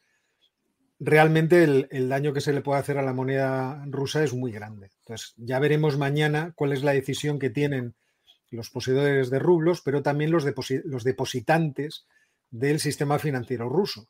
Porque yo no sé, pero a mí no me gustaría tener ahora mismo mi pasta metida en un banco, teniendo en cuenta, un banco ruso, teniendo en cuenta que se le va a limitar completamente la capacidad de, transacción y también teniendo en cuenta que no sé muy bien qué va a pasar con el, con el valor de ese dinero. Entonces, obviamente sí, esto puede provocar un, descontento, pero ¿en qué plazo? En un plazo muy inmediato, ya veremos, el choque primero va a ser muy duro, vamos, vamos a ver cómo, cuánto se mantiene. Porque eh, si el 20% de las reservas, pues supongamos que es más, ¿no? Se suponía que era el 21,7%, de las reservas son oro. Y, todo está dentro de, Rusia. Y gran parte de los activos que tiene eh, Rusia están en las bóvedas de países como China. Quizá la situación de, Rusia pueda solventarse, quiero decir, pueda navegar este, este mar eh, tumultuoso de forma que, esa posición de fuerza no la pierda. A mí lo que más me preocupa es lo que hablaremos al final, es cómo, cómo va a percibir eh, esa cúpula que está comandando ahora mismo el país esa situación, la situación de que le van a cerrar pasos por todos los sitios y cómo dentro de este eh, discurso maximalista que ha planteado Putin, en el que Rusia está rodeada, no es admitida como un socio más y además cada vez está más presionada, necesita salvar la, el futuro del país por el medio que sea. Entonces, este es el problema, hasta qué punto va van las sanciones a modularse, teniendo en cuenta la presión que también puede ejercer desde el otro lado Rusia, porque no le hace falta tirar bombas atómicas, podría cortar el gas y oye, eso ya sería una buena medida de presión. Sí, sí. ¿Eh, Nicolás? Sí, a ver, yo creo que las sanciones las daban por descontado, ¿no? los europeos jugamos siempre, digamos, al póker con todas las cartas de boca arriba. crees que estas pero no estas, pero no estas, exacto, eso es lo que iba a decir. Con esta, porque yo tampoco me las esperaba, ¿eh? quiero decir que yo creo que esto que ha pasado en las últimas 12, 24 horas eh, ha sorprendido a todos, o a mí por lo menos, desde luego. O sea, y, esto, esto sí que no las esperaba con esta eh, contundencia, ¿no? Porque hasta ahora las sanciones que ha puesto, los paquetes de sanciones que ha puesto la Unión Europea, que eran por anexión de Crimea y después por el derribo del MH17, eran sanciones muy orientadas, eh, con, muy enfocadas y que precisamente buscaban no causar daño a la población rusa. O sea, tenían este objetivo, porque cuando la gente habla, el, tema de los alimentos, las frutas, eh, productos lácteos, etcétera, todo eso eran contra sanciones rusas, no eran las sanciones de la Unión Europea, que a veces eh, la gente lo mezcla y hay que tener cuidado con eso, porque no, no, esas sanciones no están puestas por la Unión Europea, eran las contrasanciones rusas, ¿no? contra productos eh, alimentarios europeos, que es el impacto que hay aquí en España, básicamente, ¿no? en, esta, en esta cuestión. Pero, sin embargo, esto también es importante señalarlo, aunque estaban concebidas no con el ánimo de hacer ningún daño a la población civil o a la población general rusa, en el Kremlin eran percibidas como un elemento escalatorio de guerra económica. Y esto es este tema de asimetría de percepciones. Es decir, en Bruselas cuando ponían estas sanciones era, te estamos diciendo esto porque vas por el mal camino, un poco como el profesor o profesora que le dice al alumno, estás yendo, no, por ahí no vayas, porque si vas por ahí te pondré, te elevaré el castigo, ¿no? Pero Moscú no las interpretaban así, las interpretaban con un elemento escalatorio en un marco de guerra económica. Y ahora vamos a tener este contexto. van a ser claramente percibidas en ese marco, porque Putin eh, es un hombre de fuerza, es un hombre de acción, ¿no? Digamos, los elementos también emotivos, eh, sentimentales, emotivo-poéticos, juegan en su, en su pensamiento y en sus percepciones y no, digamos, prioriza otras cosas, eh, como comentaba el otro día un colega ruso, ¿no? que me lo comentó, mira, me lo sabéis que tiene una conversación, ¿no? prioriza lo que interpreta como la supervivencia antes que el bienestar, ¿no? Esto, esto siempre ha sido así. Pero Putin, a pesar de todo, siempre le ha dado mucha importancia a la estabilidad macroeconómica, ¿no? Y siempre dentro del Kremlin hay un pequeño grupo, le vamos a llamarlo liberales del régimen, ¿eh? que no son liberales, ¿eh? Tu rayo seguro, digamos, a lo mejor no, tendrías discrepancias con ellos, ¿no?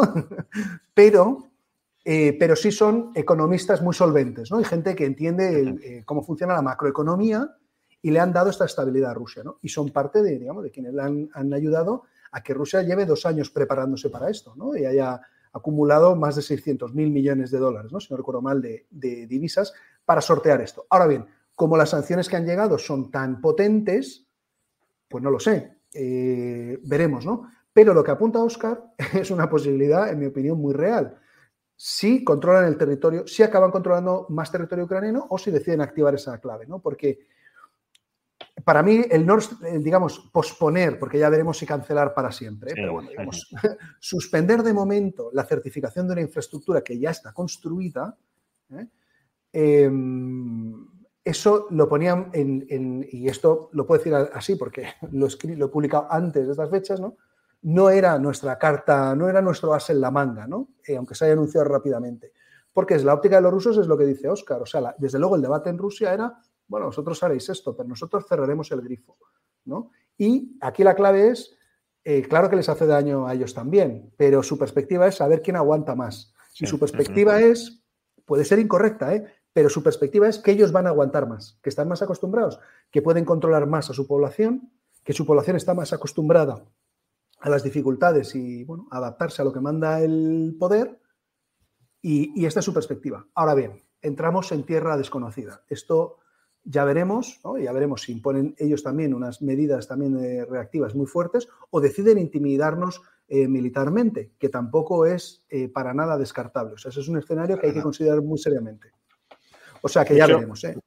De hecho, bueno, por no extendernos más en el tema de las sanciones, que además, bueno, yo hoy, desde un punto de vista económico, las he analizado en el canal, o sea que los espectadores que quieran saber algo más, ahí las pueden, las pueden estudiar, pero creo, sinceramente, y a mí es lo que más me, preocupa en estos momentos, y, tú mismo lo deslizabas ahora, eh, Nicolás, eh, que creo que el, gran tema, y no quiero que perdamos minutos sin hablar de él, es hacia dónde puede degenerar todo esto.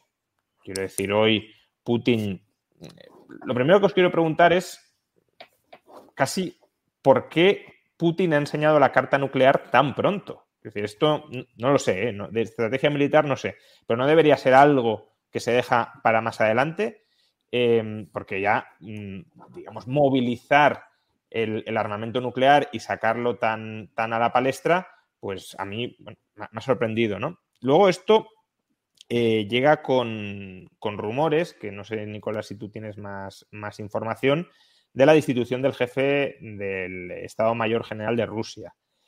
Em, que no sé si es una destitución. Bueno, primero, no sabemos si se ha producido porque hay informaciones contradictorias, pero si se hubiese producido, podría ir asociado a justamente esa, escalada mm, de, las amenazas eh, nucleares, ¿no? Es decir, que el propio general no tuviera tan claro que hay que ir por ese, por ese camino. Entonces, hay un riesgo de que este eh, animal herido y acorralado en el que se ha convertido ahora mismo Putin con un frente militar que no está yendo como esperaba, con una victoria a largo plazo en Ucrania que ya comentábamos no es viable por la oposición de la ciudadanía, con unas sanciones económicas muy grandes eh, y además muy consensuadas entre todos los países eh, y además con eh, cada vez más países pidiendo unirse a la OTAN. Es decir, no, no, no, está creciendo Rusia, sino que más bien está decreciendo más después de, todo lo que ha hecho.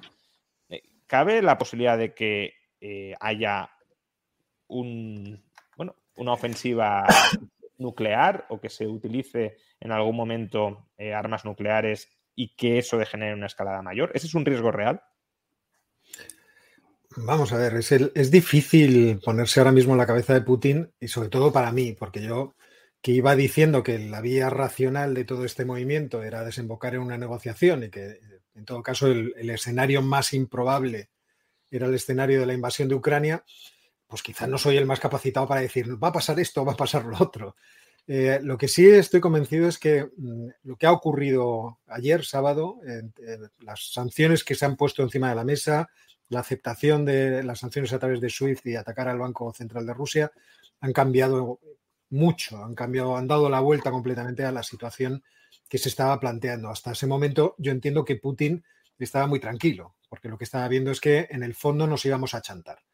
Y una vez achantados, pues lo único que tenía que hacer es entretenerse en tratar de controlar efectivamente el país, hacerse con él y tener ese, espacio geográfico que tanto ansía y que en su mente es una especie de revancha eh, respecto de la historia que vuelve a situar a Rusia eh, rompiendo todas las eh, reglas del orden internacional que estaban establecidos y tratando de establecer unas nuevas.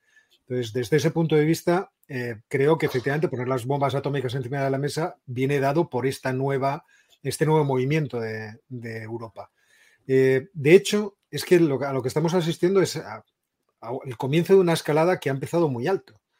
Es decir, eso me refería. claro, Rusia ataca directamente sin ninguna razón. Es, cierto que ha construido un relato superferolítico que se han creído pues, eh, grupos muy activos de publicistas que andan por ahí por las redes, pero todos hemos asistido a cómo la negociación fue una filfa, fue un timo, fue un espectáculo que plantó, eh, planteó Putin sencillamente para eh, poder construir ese relato, para poder presentar dentro de una opinión pública suya y que le sigue a nivel internacional que ellos estaban justificados para hacer una barbaridad como la, como la que han hecho.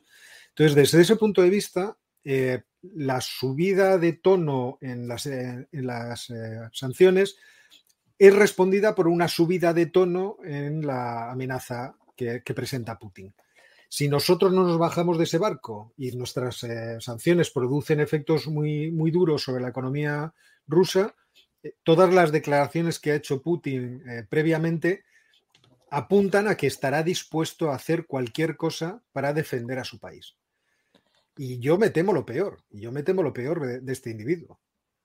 Eh, yo, por, antes de que conteste Nicolás, unas, una declaración de la televisión pública rusa que recogía el corresponsal ruso eh, del Financial Times, que yo creo que es bastante escalofriante, pero que va justamente en esta dirección que os estoy preguntando. La frase textual ha dicho, nuestros submarinos pueden lanzar más de 500 ojivas nucleares que destruirían gran parte de Estados Unidos y la OTAN. Nuestra idea es muy simple. ¿Para qué necesitamos al resto del mundo si Rusia no va a estar dentro de él? ese, es, el tono de los mensajes que se está lanzando desde la televisión pública rusa, obviamente con la connivencia, con la connivencia total o dirección directa de Putin. Entonces, eh, ¿esto es meramente un farol o no es solo un farol? A ver, eh, por ser eh, tranquilizador y alarmista un poco a la vez, ¿no?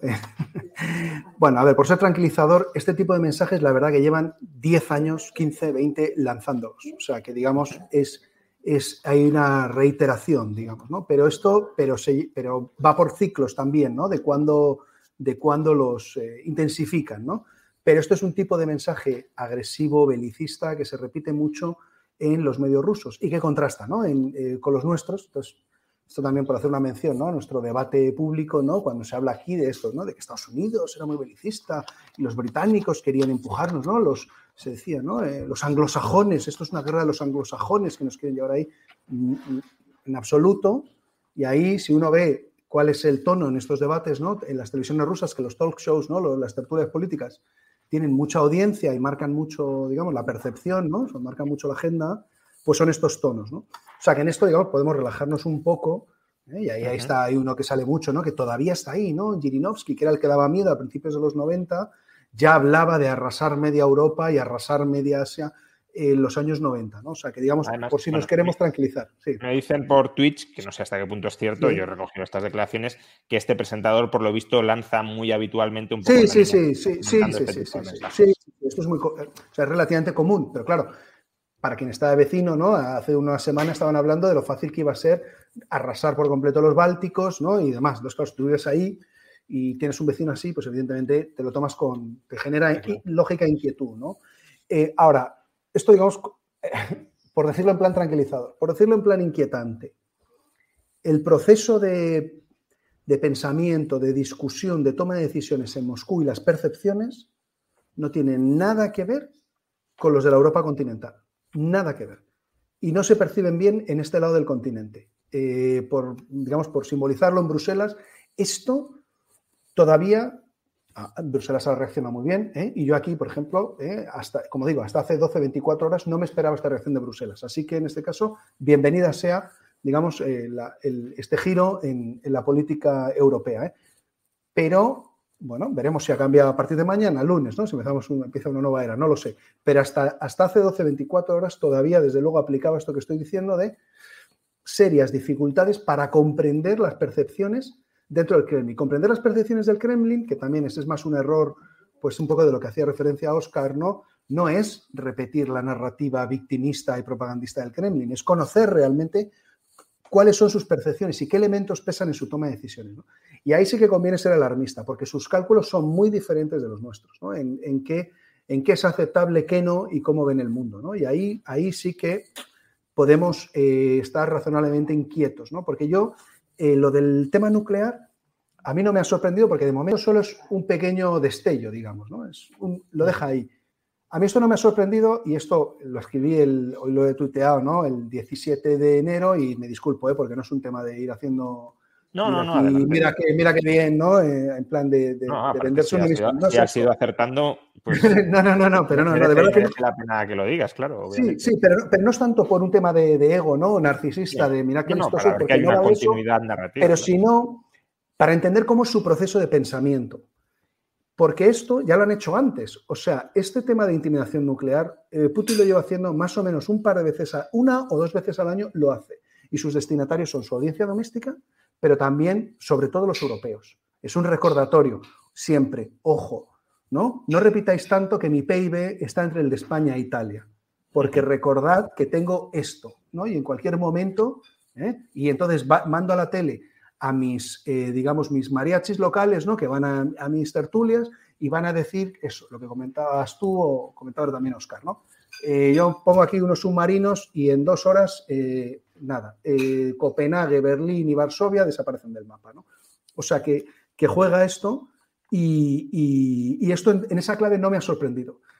Em, o sea, esto me parecía que era prácticamente seguro si no consiguen sus objetivos muy rápido porque va a ser un recordatorio. También hicieron este ejercicio el fin de semana pasado, que es, te digo que hay un genocidio, que los ucranianos van a lanzar una ofensiva sobre Donbass y casualmente yo estoy haciendo unas maniobras, eh, ejercicios nucleares en el Mar Negro, con buques y submarinos. ¿Para qué? ¿Qué estoy haciendo? Te estoy dando, señalando a ti, Washington, fundamentalmente, que no te olvides de que tengo esto aquí, no vaya a ser que tengas la tentación de ayudar a tus, a tus amigos ucranianos en la próxima semana cuando yo lance mi ofensiva, que ya tengo muy decidida, ¿no? y no he tenido ni la consideración de a mis mariachis en España de avisarles. La verdad es que la verdad podemos ver en retrospectiva todo lo que ha estado haciendo Rusia hasta el momento de la invasión y ponerle incluso un, hilo narrativo, ¿no? porque todas las pruebas de todos los misiles nucleares de nueva hornada, toda la tecnología nueva que habían renovado precisamente en el arsenal nuclear, eh, las pruebas de los misiles hipersónicos lanzados desde aviones, lanzados desde barcos, lanzados desde cohetes. Es decir, todo lo que ha estado pasando en los últimos dos o tres meses, casi lo podemos poner en perspectiva precisamente en este sentido, que iba a desembocar en, este tipo de, amedrentamiento. exacto, exacto. Estaban haciendo un señalamiento. Mirad todo lo que tengo. El otro día no recuerdo, pero había una reunión, eh, no me viene a la cabeza, era antes de todo esto, de la ofensiva, pero era en, ahora no recuerdo, pero hicieron una muy visible de llevar un, cazabombardero con uno de estos misiles, un Kisal, a eh, Kaliningrado y que se viera. Y que casualmente había alguien con el móvil, que se viera y subirlo rápidamente a TikTok. Te estoy dando el mensaje. ¿no? el discurso de Putin cuando anuncia las armas que tiene, las nuevas armas que son imparables, que podemos lanzarlas a través del Ártico, por lo tanto pueden llegar rápidamente a los Estados Unidos. En fin, es una narrativa claramente muy agresiva que ahora tiene todo el sentido porque estaba preparando el camino. Totalmente. Y, eso, de, perdona, sí, disculpa que te he interrumpido. Y, eso demuestra, eh, en fin, otras cosas, ¿no? Eh, si puede llegar por el Ártico y como la, Tierra de momento, eh, los que pensamos que es esférica seguimos siendo mayoría, ¿no? Pues entonces determinados dispositivos en Europa o incluso en España, pues no son ofensivos de cara a Rusia, ¿no? que llevan muchos años convenciéndonos de eso, pero como la Tierra sigue siendo redonda, para llegar a Estados Unidos eh, los misiles normalmente van a ir por otra vía y no, no sobrevolándonos. Y un comentario que preguntabas también, Rayo, sobre el tema de eh, Valery Gerasimov, em, jefe del Estado Mayor, figura muy reconocida y respetada fuera, mitificado también fuera en, en parte, ¿no? porque desde luego un tipo muy respetado, por, buenas razones, digamos, un tipo que un respeto eh, merecido y ganado. Lo ha ganado. No, la verdad, en este momento he oído también esto, he visto también esto, pero no lo, no lo sé. Eh, desde luego, el anuncio de Putin del tema nuclear estaban ahí los dos, Shoigu y Gerasimov al lado. O sea que si, la destituida ha sido por eso, pero que si la ha destituido ha sido después de eso, porque estaba ahí en la mesa. A mí, la verdad, me sorprendería, pero veremos, igual mañana se confirma y era así, pero me sorprendería, o sea, si ha sido eso, yo creo que sobre todo sería un reflejo entonces de que la primera ofensiva, la primera oleada, ha fracasado y que el plan era precisamente tomar Kiev al asalto rápidamente. O sea, sería un castigo en esa medida. ¿Pero sería un castigo por eso o sería una forma de... O también, claro, por, si el otro de repente, e, esto desde luego, no lo podemos saber, la verdad, no lo sé, obviamente. Mm, si fuera esto, eh, sería tremendo, porque mm, entonces sí que podemos ver más desafecciones en cadena. Porque si lo que le han pedido, si la orden que ha dado Putin, ojalá no sea así, ¿eh? pero si la orden que ha dado Putin es a por Kiev con todo, y, y, su jefe de Estado Mayor se niega a cumplir esa orden, o sea, si esa fuera, si esa, si eso ha sido así, malo. Incluso si no ha sido así y queda y la percepción que se difunde es esa, aunque hubiera sido por otros motivos, el que fuera, también puede tener un impacto muy fuerte si luego eh, se produce eso, ¿no? O sea, si luego hay realmente un asalto con, artillería brutal, ¿no? Porque destruir Kiev, eso, eh, en fin, para el que la conozca, es una ciudad espectacular y con un, en fin, con un patrimonio histórico y, sobre todo de índole ortodoxo religioso espectacular. El monasterio de las cuevas. El monasterio del Labra es, es, impresionante. Entonces, cualquiera que rompa un ladrillo no será perdonado por eso. O sea, quiero decir que eso no. Que no es, la historia de, la ortodoxia. O sea, sería lo mismo, una atrocidad enorme. Que no es lo eh, mismo cargarse una fábrica abandonada de cemento en Donbass que cargarte el Vaticano. Es que son, son cosas muy distintas, ¿no? Una pregunta directa para Nicolás y cuando quieras mm, te puedes ausentar porque ya te he retenido más tiempo incluso del que me había comprometido a retenerte.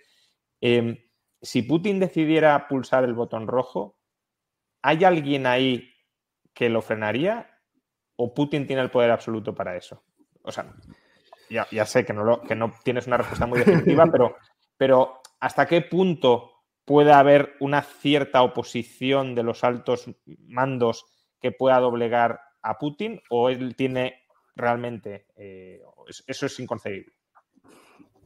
A ver, esa pregunta es posible responder con certeza, obviamente, y es pura conjetura. Em, a ver, yo creo que no debemos, eh, no sé, no, no, estoy muy seguro.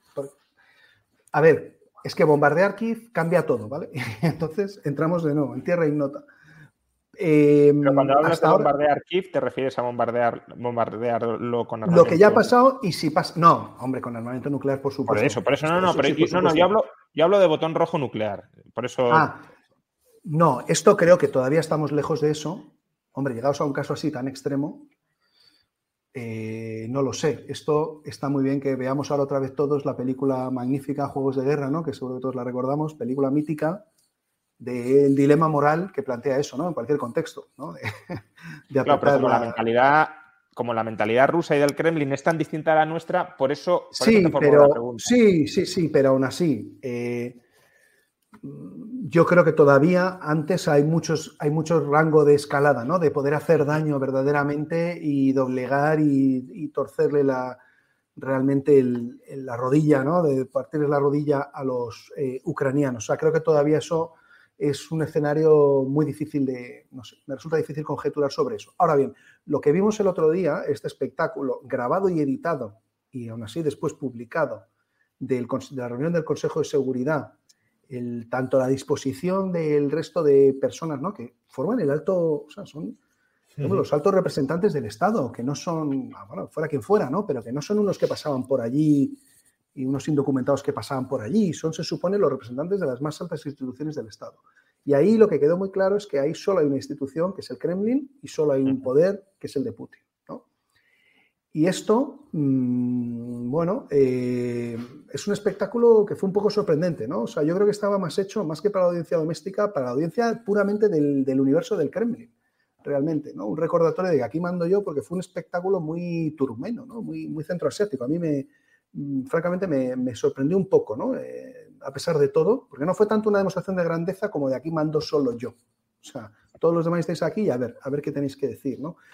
Y entonces, eh, imaginar un golpe de palacio, digamos, ¿no? Que ponga fin a todo esto, bueno, siempre es una posibilidad, pero todavía me cuesta verlo, ¿no? Desde luego está tan... porque hay un temor al vacío muy fuerte y porque Putin lleva, digamos, articulando este, este entorno muchas décadas, ¿no? Pero bueno, esto siempre, o sea, las dictaduras siempre parecen completamente invulnerables, perfectamente herméticas, totalmente robustas, hasta el día que de repente hay grietas y colapsan, ¿no? O sea, que... a mí, a mí el, miedo, el miedo que me da desde, desde la ignorancia es que eh, estamos hablando de una persona de 70 años que además, como decías tú, vive aislado absolutamente y em, que además parece tener una aspiración de grandeza y de querer pasar a la historia como, como bueno, el, nuevo zar de, la Rusia reunificada, que no, no, puede admitir, por tanto, ninguna derrota y que además si pierde y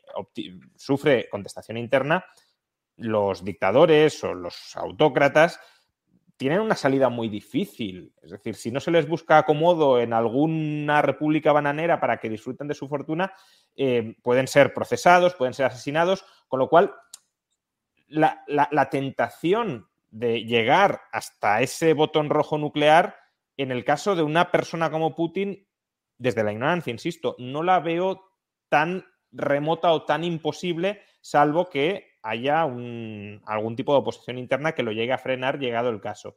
Y lo que os quería preguntar sobre esto, eh, insisto, Nicolás, sé que me sabe mal por ti, pero... No, no, eh, no, vamos a, vamos a seguir un poco más, venga. Em, lo que, o sea, os quería preguntar por esta percepción y también si hay un golpe de palaciego que tumba a Putin, porque esto también me lo han comentado en redes sociales y demás, y os quería eh, plantearlo porque no lo sé. Em, los recambios de Putin pueden ser todavía peores que Putin.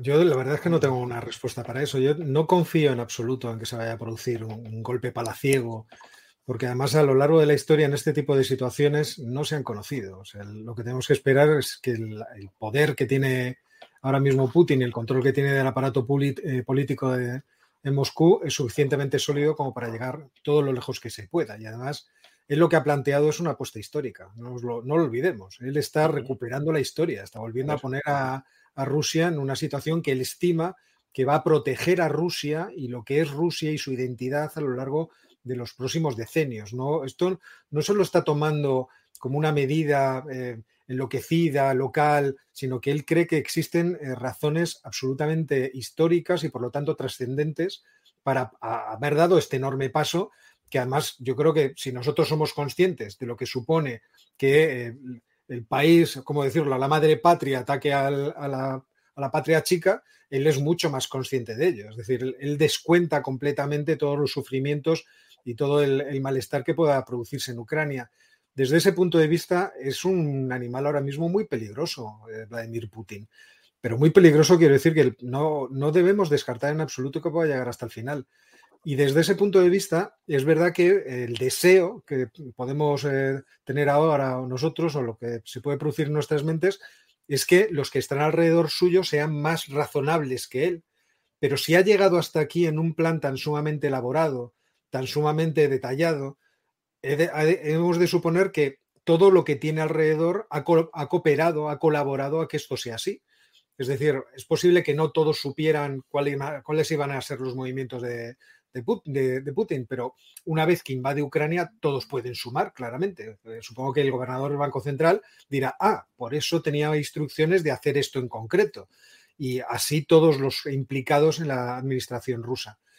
Luego, yo no, no trataría de evitar esa, ese pensamiento que en cierto modo es tranquilizador y eh, me pondría justo en el, en el lado contrario, en el lado más extremo, porque es lo que creo que ahora mismo eh, es más probable todas las afirmaciones que ha hecho son encaminadas en ese sentido. O sea que tú comentabas hace nada, Juan Ramón, y está en relación con otras que ha hecho.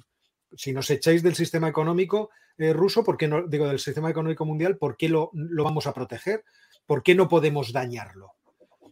no se nos había ocurrido que nos iba a intentar dañar con bombas atómicas, pero claro, tampoco nos puede intentar dañar con medidas económicas porque no tiene el músculo suficiente para hacerlo. El gas sería eh, cerrar el Lo único que puede hacer es cerrarnos el gas y eso es efectivamente podría producir una recesión en Europa muy intensa. Pero buscaríamos nuestras propias soluciones, igual que él puede buscar eh, sus propias soluciones a las, a las sanciones. Así que desde ese punto de vista, yo me tomaría muy en serio lo que está ocurriendo, porque además es un horizonte, creo que es, que es previsible. Y ahora, ¿quiénes están alrededor de él que pudieran descabezarles y suponer la, transición. Medvedev, que es eh, su hijo putativo, es que está difícil saberlo. Dentro de la Duma realmente existen partidos que puedan eh, iniciar un movimiento político alternativo a Nueva Rusia. Yo no lo veo. Desde ese punto de vista está la cosa fastidiada. Y que surja algo desde el exterior está descartado porque Rusia tiene los medios policiales y inteligencia suficientes como para poderse anticipar.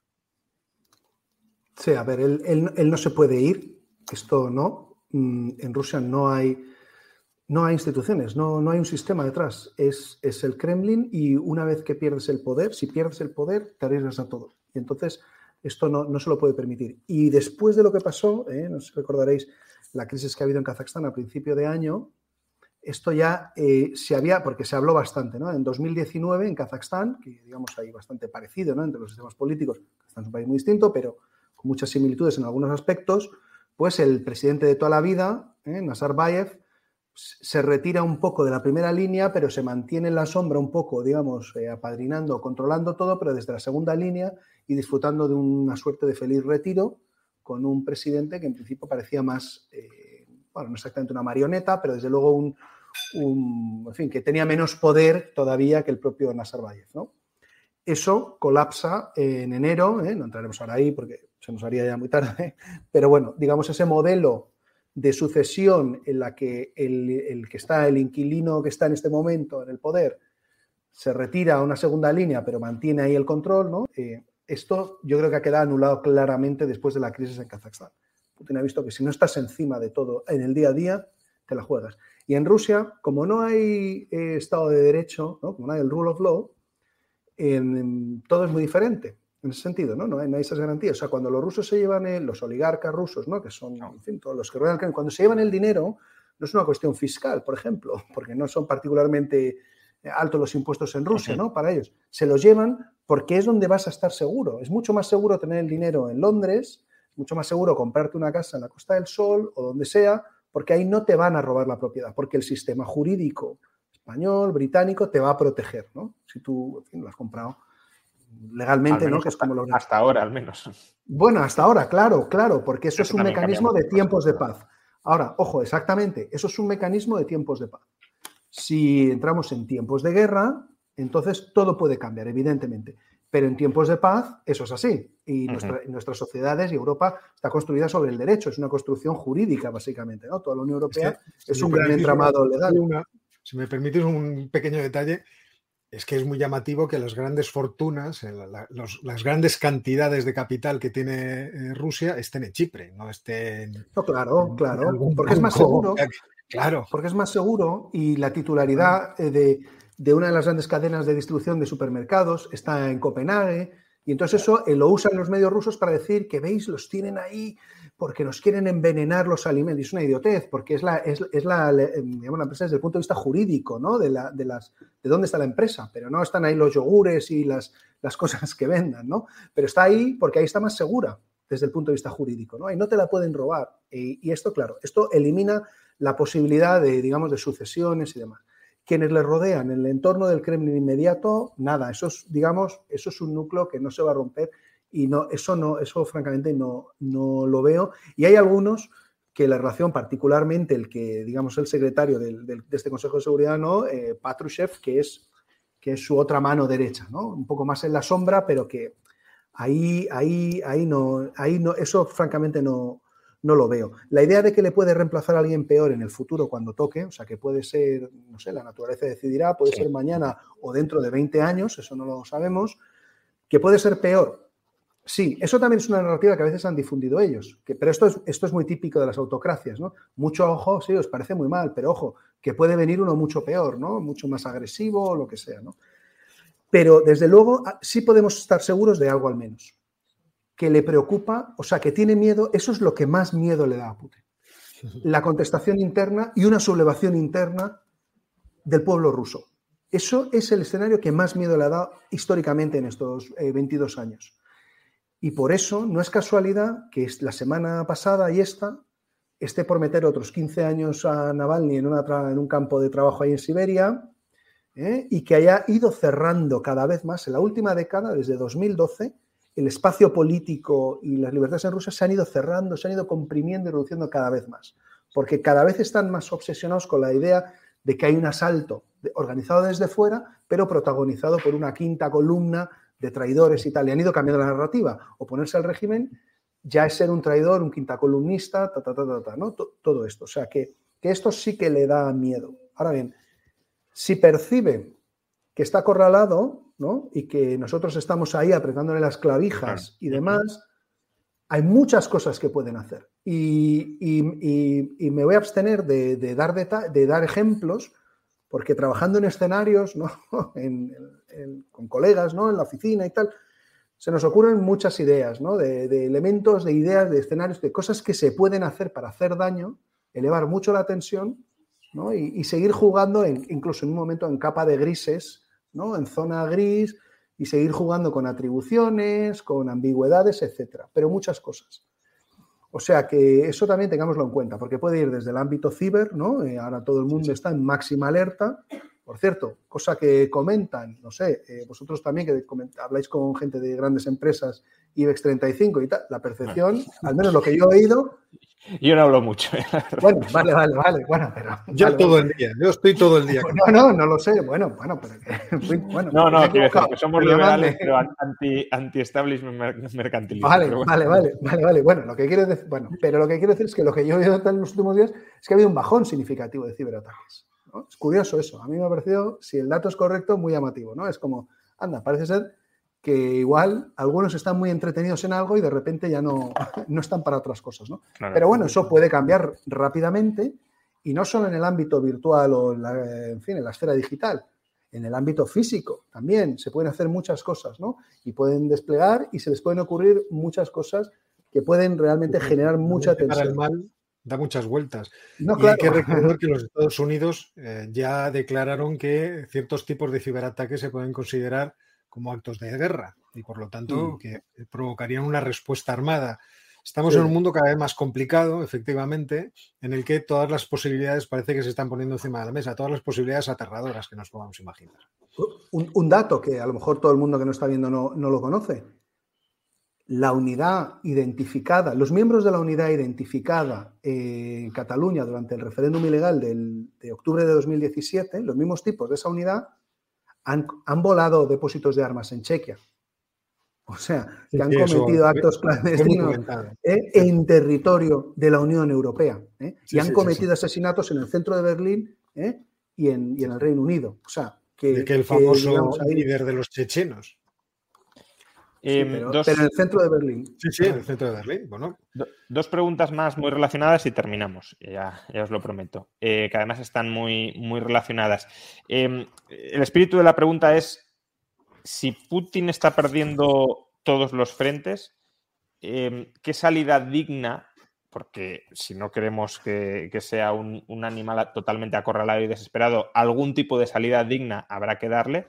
Eh, ¿Qué salida digna que sea aceptable para Ucrania, para la Unión Europea, para Estados Unidos, se le puede llegar a dar en, el frente militar, en el frente económico, en el frente político y dentro de, esta posible salida digna y dentro de estas eh, presiones que pueden llegar para que el conflicto no escale, ¿qué papel juega China o puede jugar China?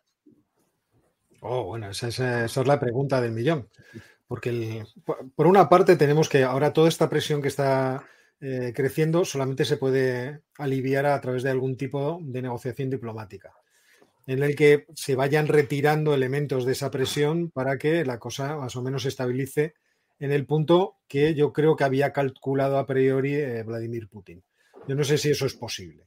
No sé si es posible que, teniendo en cuenta también eh, cómo está creciendo dentro de la opinión pública occidental el descontento contra el régimen de Vladimir Putin, puedan ahora retirarse algunas de las propuestas de sanciones que se han hecho públicas. Desde ese punto de vista, eh, creo que, estamos en, un momento en el que todas las espadas o todas las apuestas se están poniendo encima de la mesa eh, de forma muy arriesgada eh, por todas las partes. Entonces ya veremos si esa presión efectivamente se puede ir soltando a través de una cuestión diplomática. El problema y la cuestión con China es, también peleaguda, porque China obviamente ha percibido que la nueva administración de los Estados Unidos ha llegado con la muy clara intención de limitar su capacidad de influir en toda la región de Indo-Pacífico, que además era la apuesta que habían lanzado pues, desde 2009, en donde eh, ya habían planteado ese dominio de todo el mar del sur de la China eh, contra todos los intereses económicos y los derechos internacionales que tenían las naciones ribereñas de, ese mar. Desde ese punto de vista, eh, es verdad que aunque a China no le interesa toda esta situación, China está mucho más interesada en el comercio, en que las cosas discurran pacíficamente y que su capacidad de influencia sobre el resto del mundo se produzca a través de la propia fuerza comercial y, cultural de su país, eh, también es cierto que eh, esta presión de los Estados Unidos podría en algún momento, eh, no voy a decir alinearse con, estas, eh, con estos planteamientos maximalistas de, Vladimir Putin, pero sí lo que estamos viendo, es decir, una especie de cerrar los ojos, decir, en el fondo la culpa es de los Estados Unidos, esto no se debería hacer así, bueno, no se debería hacer, no se debe afectar a la soberanía de otros países. Y desde ese punto de vista, que tuviéramos una posición de China hacia afuera aparentemente neutral, pero hacia adentro de cooperación económica eh, con Rusia, porque también le interesa que ese frente o que Rusia siga siendo un elemento importante en este desorden del orden mundial que estaba establecido. Eh, pero esto, como digo, es, es, dudoso, vamos a verlo. China tiene sus propios planes a medio y largo plazo. No ha demostrado hasta ahora, en mi opinión, ser muy eh, oportunista no, ha demostrado aprovechar oportunidades de repente porque de repente tenga una pequeña ventaja, sino que va avanzando de forma progresiva e implacable en un plan de ir imponiendo esa fuerza a medida que esa fuerza y ese músculo ha ido creciendo. Entonces, ya lo veremos. O sea, el, asunto por ahora que, yo, en el que yo me fijaría es en la actitud diplomática hacia estos movimientos que se está realizando Rusia. ¿Qué tipo de mensajes, que seguramente serán todos especialmente suaves, va lanzando al medio para que Rusia modele o module cuál es el nivel de amenaza o el nivel de, escalada al que está dispuesta a llegar. Pues con respecto a la primera pregunta, em, la verdad que es una pregunta excelente, ¿no? digamos, ¿cuál puede ser el face saving, ¿no? El que se le puede ofrecer para... Yo aquí diría una cosa, o sea, partiría de una premisa. Yo creo que como europeos y como comunidad, tanto como puramente europeos como comunidad euroatlántica, en este momento, si yo estuviera en un gabinete, mi sugerencia sería lo que diga Ucrania. Estamos detrás de Ucrania. Mientras el gobierno legítimo de Ucrania diga A, vamos a decir A y vamos a estar con ellos y les vamos a estar apoyando hasta el final. Y mientras el gobierno de Ucrania no diga que está dispuesto a hacer ninguna concesión ni a aceptar nada, nosotros estamos con Ucrania hasta el final.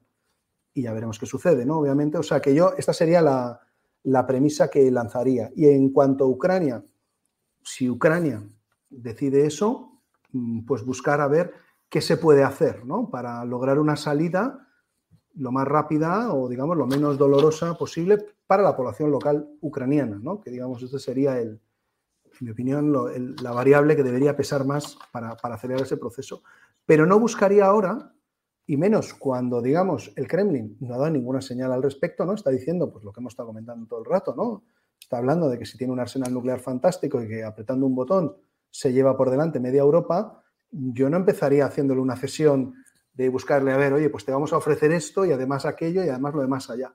Yo creo que, creo que no jugaría así estas cartas. ¿no? Lo que sí creo que hay que hacer, y es urgente, es tener una mucha mayor capacidad de disuasión nuclear. Ha sido muy importante el anuncio que había este fin de semana de, Alemania, sorprendente o impensable hace 72 horas, de que se van a gastar 100.000 millones de euros en modernizar sus Fuerzas Armadas y que van a duplicar su presupuesto de defensa eh, prácticamente, yo creo que han dicho que ya para el año que viene, pero vamos, en, muy poco tiempo. Esto es, un, esto es eh, despertar de golpe y porrazo a la realidad.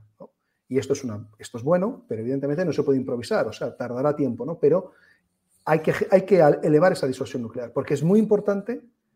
A ver, disuasión hay de dos tipos o por represalia, ¿no? Es tú me haces algo y yo te voy a dar una respuesta que va a ser igualmente muy dolorosa para ti, muy costosa, o por denegación, de ni lo intentes porque no lo vas a conseguir, ¿no?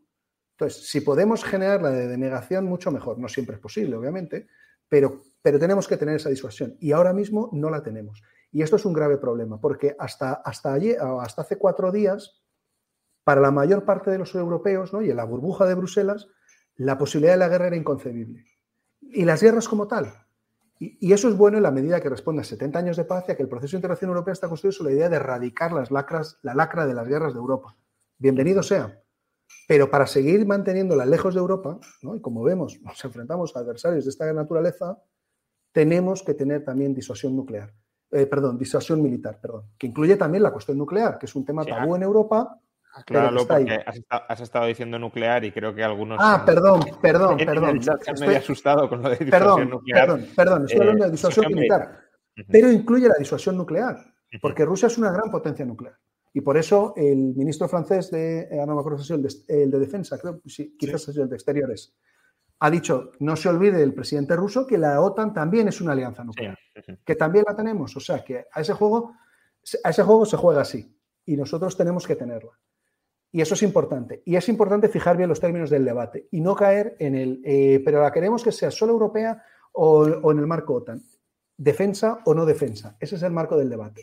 Y hay que trabajar en términos realistas de cómo vamos a aumentar nuestra disuasión. Y cuando ya tengamos tan, ya hayamos construido tanto, ya hablaremos en esas fases cuando lleguemos, ya podemos hablar más seriamente y sobre, en un contexto tocando con los pies el suelo, de si la queremos más europea o más en el marco OTAN, esto ya lo veremos. Pero yo creo que ahora es urgente eh, trabajar en esto. Y eso incluye la disuasión nuclear. Es que la disuasión nuclear es precisamente para no tener ese enfrentamiento. No es porque, y además nunca va, no va a cambiar tanto Europa como para que de repente ahora nuestros ciudadanos, nuestras opiniones públicas y nuestros eh, dirigentes políticos actúen de esa forma. Nadie va a amenazar a nadie, va a amenazar a nadie. Por eso era un error a mí en, en entrevistas que me hacían hasta antes de que empezara la guerra, eh, en muchas de ellas, ¿no? yo trataba de explicar que, el marco desde el que estaban formuladas las preguntas, sin decirlo así, en plan profesor que regaña al alumno, ¿no? pero, pero que estaban mal planteadas, porque no hay dos bandos beligerantes. La OTAN no estaba preparándose, por eso no hay ninguna reacción militar, ni, la, ni, la, no había este preparativo en ningún caso. Y Rusia sabía perfectamente que no iba a recibir ningún ataque, por eso también podía concentrar toda su estrategia para envolver y atacar Ucrania. O sea que no hay dos bandos beligerantes. Y esto no vamos a cambiar tanto, pero hay que tener esa disuasión. Y con respecto a la cuestión de China, estoy muy, eh, muy de acuerdo en líneas generales con todo lo que apuntaba Oscar. Eh, y mm, yo creo que, a ver, que China ahí puede jugar, eh, juega una postura ambivalente, ¿no? Porque evidentemente no quiere que, yo creo que China no, no quiere un enfrentamiento ni tanta tensión, ¿no? Yo creo que va a intentar aprender también a ver qué lecciones extrae de lo que está pasando en términos de Taiwán, de la credibilidad de Estados Unidos, de la solidez de Occidente. Y yo creo que un, yo creo que un contexto de, tan nítidamente de confrontación y enfrentamiento a China no le satisface, aunque también puede sacar ventajas luego de adaptarse rápidamente, porque una, una Rusia mucho más vulnerable y dependiente ya estaba haciendo muchas transferencias tecnológicas donde Rusia es competente, que es en los ámbitos que antes también describía Oscar, ¿no? Eh, misiles y demás, ¿no? Ahí los rusos y también eh, en temas de aeronáutica y tal, todavía los rusos siguen siendo muy competentes, pues, pues van a ser ahora, ¿no? Esto, digamos, va a hacer una, le puede poner más, más predispuesto a, compartir según qué tecnologías con, China, ¿no? O sea que, mm, que ya veremos, pero yo creo que evidentemente los chinos no, no quieren, ¿no? Una confrontación tan... Pero sí que comparten, eh, yo creo que están jugando un doble papel, ¿no? Porque por un lado, están diciendo públicamente ¿no? el respeto a la soberanía y la integridad territorial de Ucrania, que eso no es incompatible con los designios del Kremlin, porque el Kremlin puede controlar un Estado vasallo. China también contempla ¿no? la posibilidad de que haya Estados vasallos, o sea, que son formalmente independientes, pero vasallos en la práctica. ¿no? Y al mismo tiempo, en las redes sociales, ¿no? difundiendo todo tipo de, bueno, de memes, narrativas, ¿no? tweets, legitimadores de la acción de Rusia y diciendo, bueno, esto es todo culpa de Estados Unidos, del imperialismo americano, de la OTAN, etcétera, etcétera. O sea, que está jugando un papel ahí ambiguo, bueno, por, estas razones ¿no? que, estamos, que estamos comentando. Muy bien, pues no sé si queréis añadir algo más, porque ya llevamos eh, prácticamente dos horas, más tiempo del que, del que habíamos eh, previsto. Pero bueno, eh, la verdad que muy bien, más de 9.000 espectadores prácticamente en base continuada, o sea que desde luego he leído muchos comentarios muy eh, favorables eh, y halagadores de, la calidad de la información que, estabais proporcionando. Luego se coincidirá o no en los análisis, pero desde luego lo que, lo que todos han remarcado que, información de mucha, de mucha calidad. Eh, pues no sé si queréis decir algo más. Yo no, estoy deseando irme a la... Digo... Muy bien, pues no, yo solo, nada, darte las gracias, Juan Ramón, y encantado de haber tenido esta conversación contigo y con, Oscar. O sea, que un gusto. Eso mismo quería decir yo. Muchas gracias por invitarme. Siento haber llegado tarde, siento haberme despistado. No sé por qué se me metió en la cabeza que, estábamos mañana y, de hecho, estaba preocupado porque mañana tengo clase de pintura hasta las nueve y media ah, y decía, a ver cómo dejo montado todo para llegar corriendo y ponerme. Me disculpo, la verdad, no, no suele ocurrirme no llegar a los. Nada, no, no pasa absolutamente nada. Así también eh, Nicolás ha tenido tiempo para presentarse ante, ante la audiencia. O sea que, nada, muchísimas gracias. Nicolás, además que te sigo mucho en Twitter. Sí, no, yo a ti también, yo también, pero es la primera vez que, si no me equivoco, la primera vez que, coincidimos. Eh, bueno, como supongo que por desgracia todo esto continuará y habrá ocasión en el futuro de hacer algún directo más, eh, espero robaros menos tiempo en el futuro, pero, pero a lo mejor os vuelvo, os vuelvo a llamar a la puerta. Eh, lo dicho, muchísimas gracias a, Oscar, a Nicolás y por supuesto a todos los que nos han acompañado durante estas casi dos horas de, de directo. Hasta la Planning for your next trip? Elevate your travel style with Quince. Quince has all the jet-setting essentials you'll want for your next getaway, like European linen, premium luggage options, buttery soft Italian leather bags, and so much more. And it's all priced at 50 to 80% less than similar brands. Plus, Quince only works with factories that use safe and ethical manufacturing practices. Pack your bags with high-quality essentials you'll be wearing for vacations to come with Quince. Go to quince.com/trip for free shipping and 365-day returns.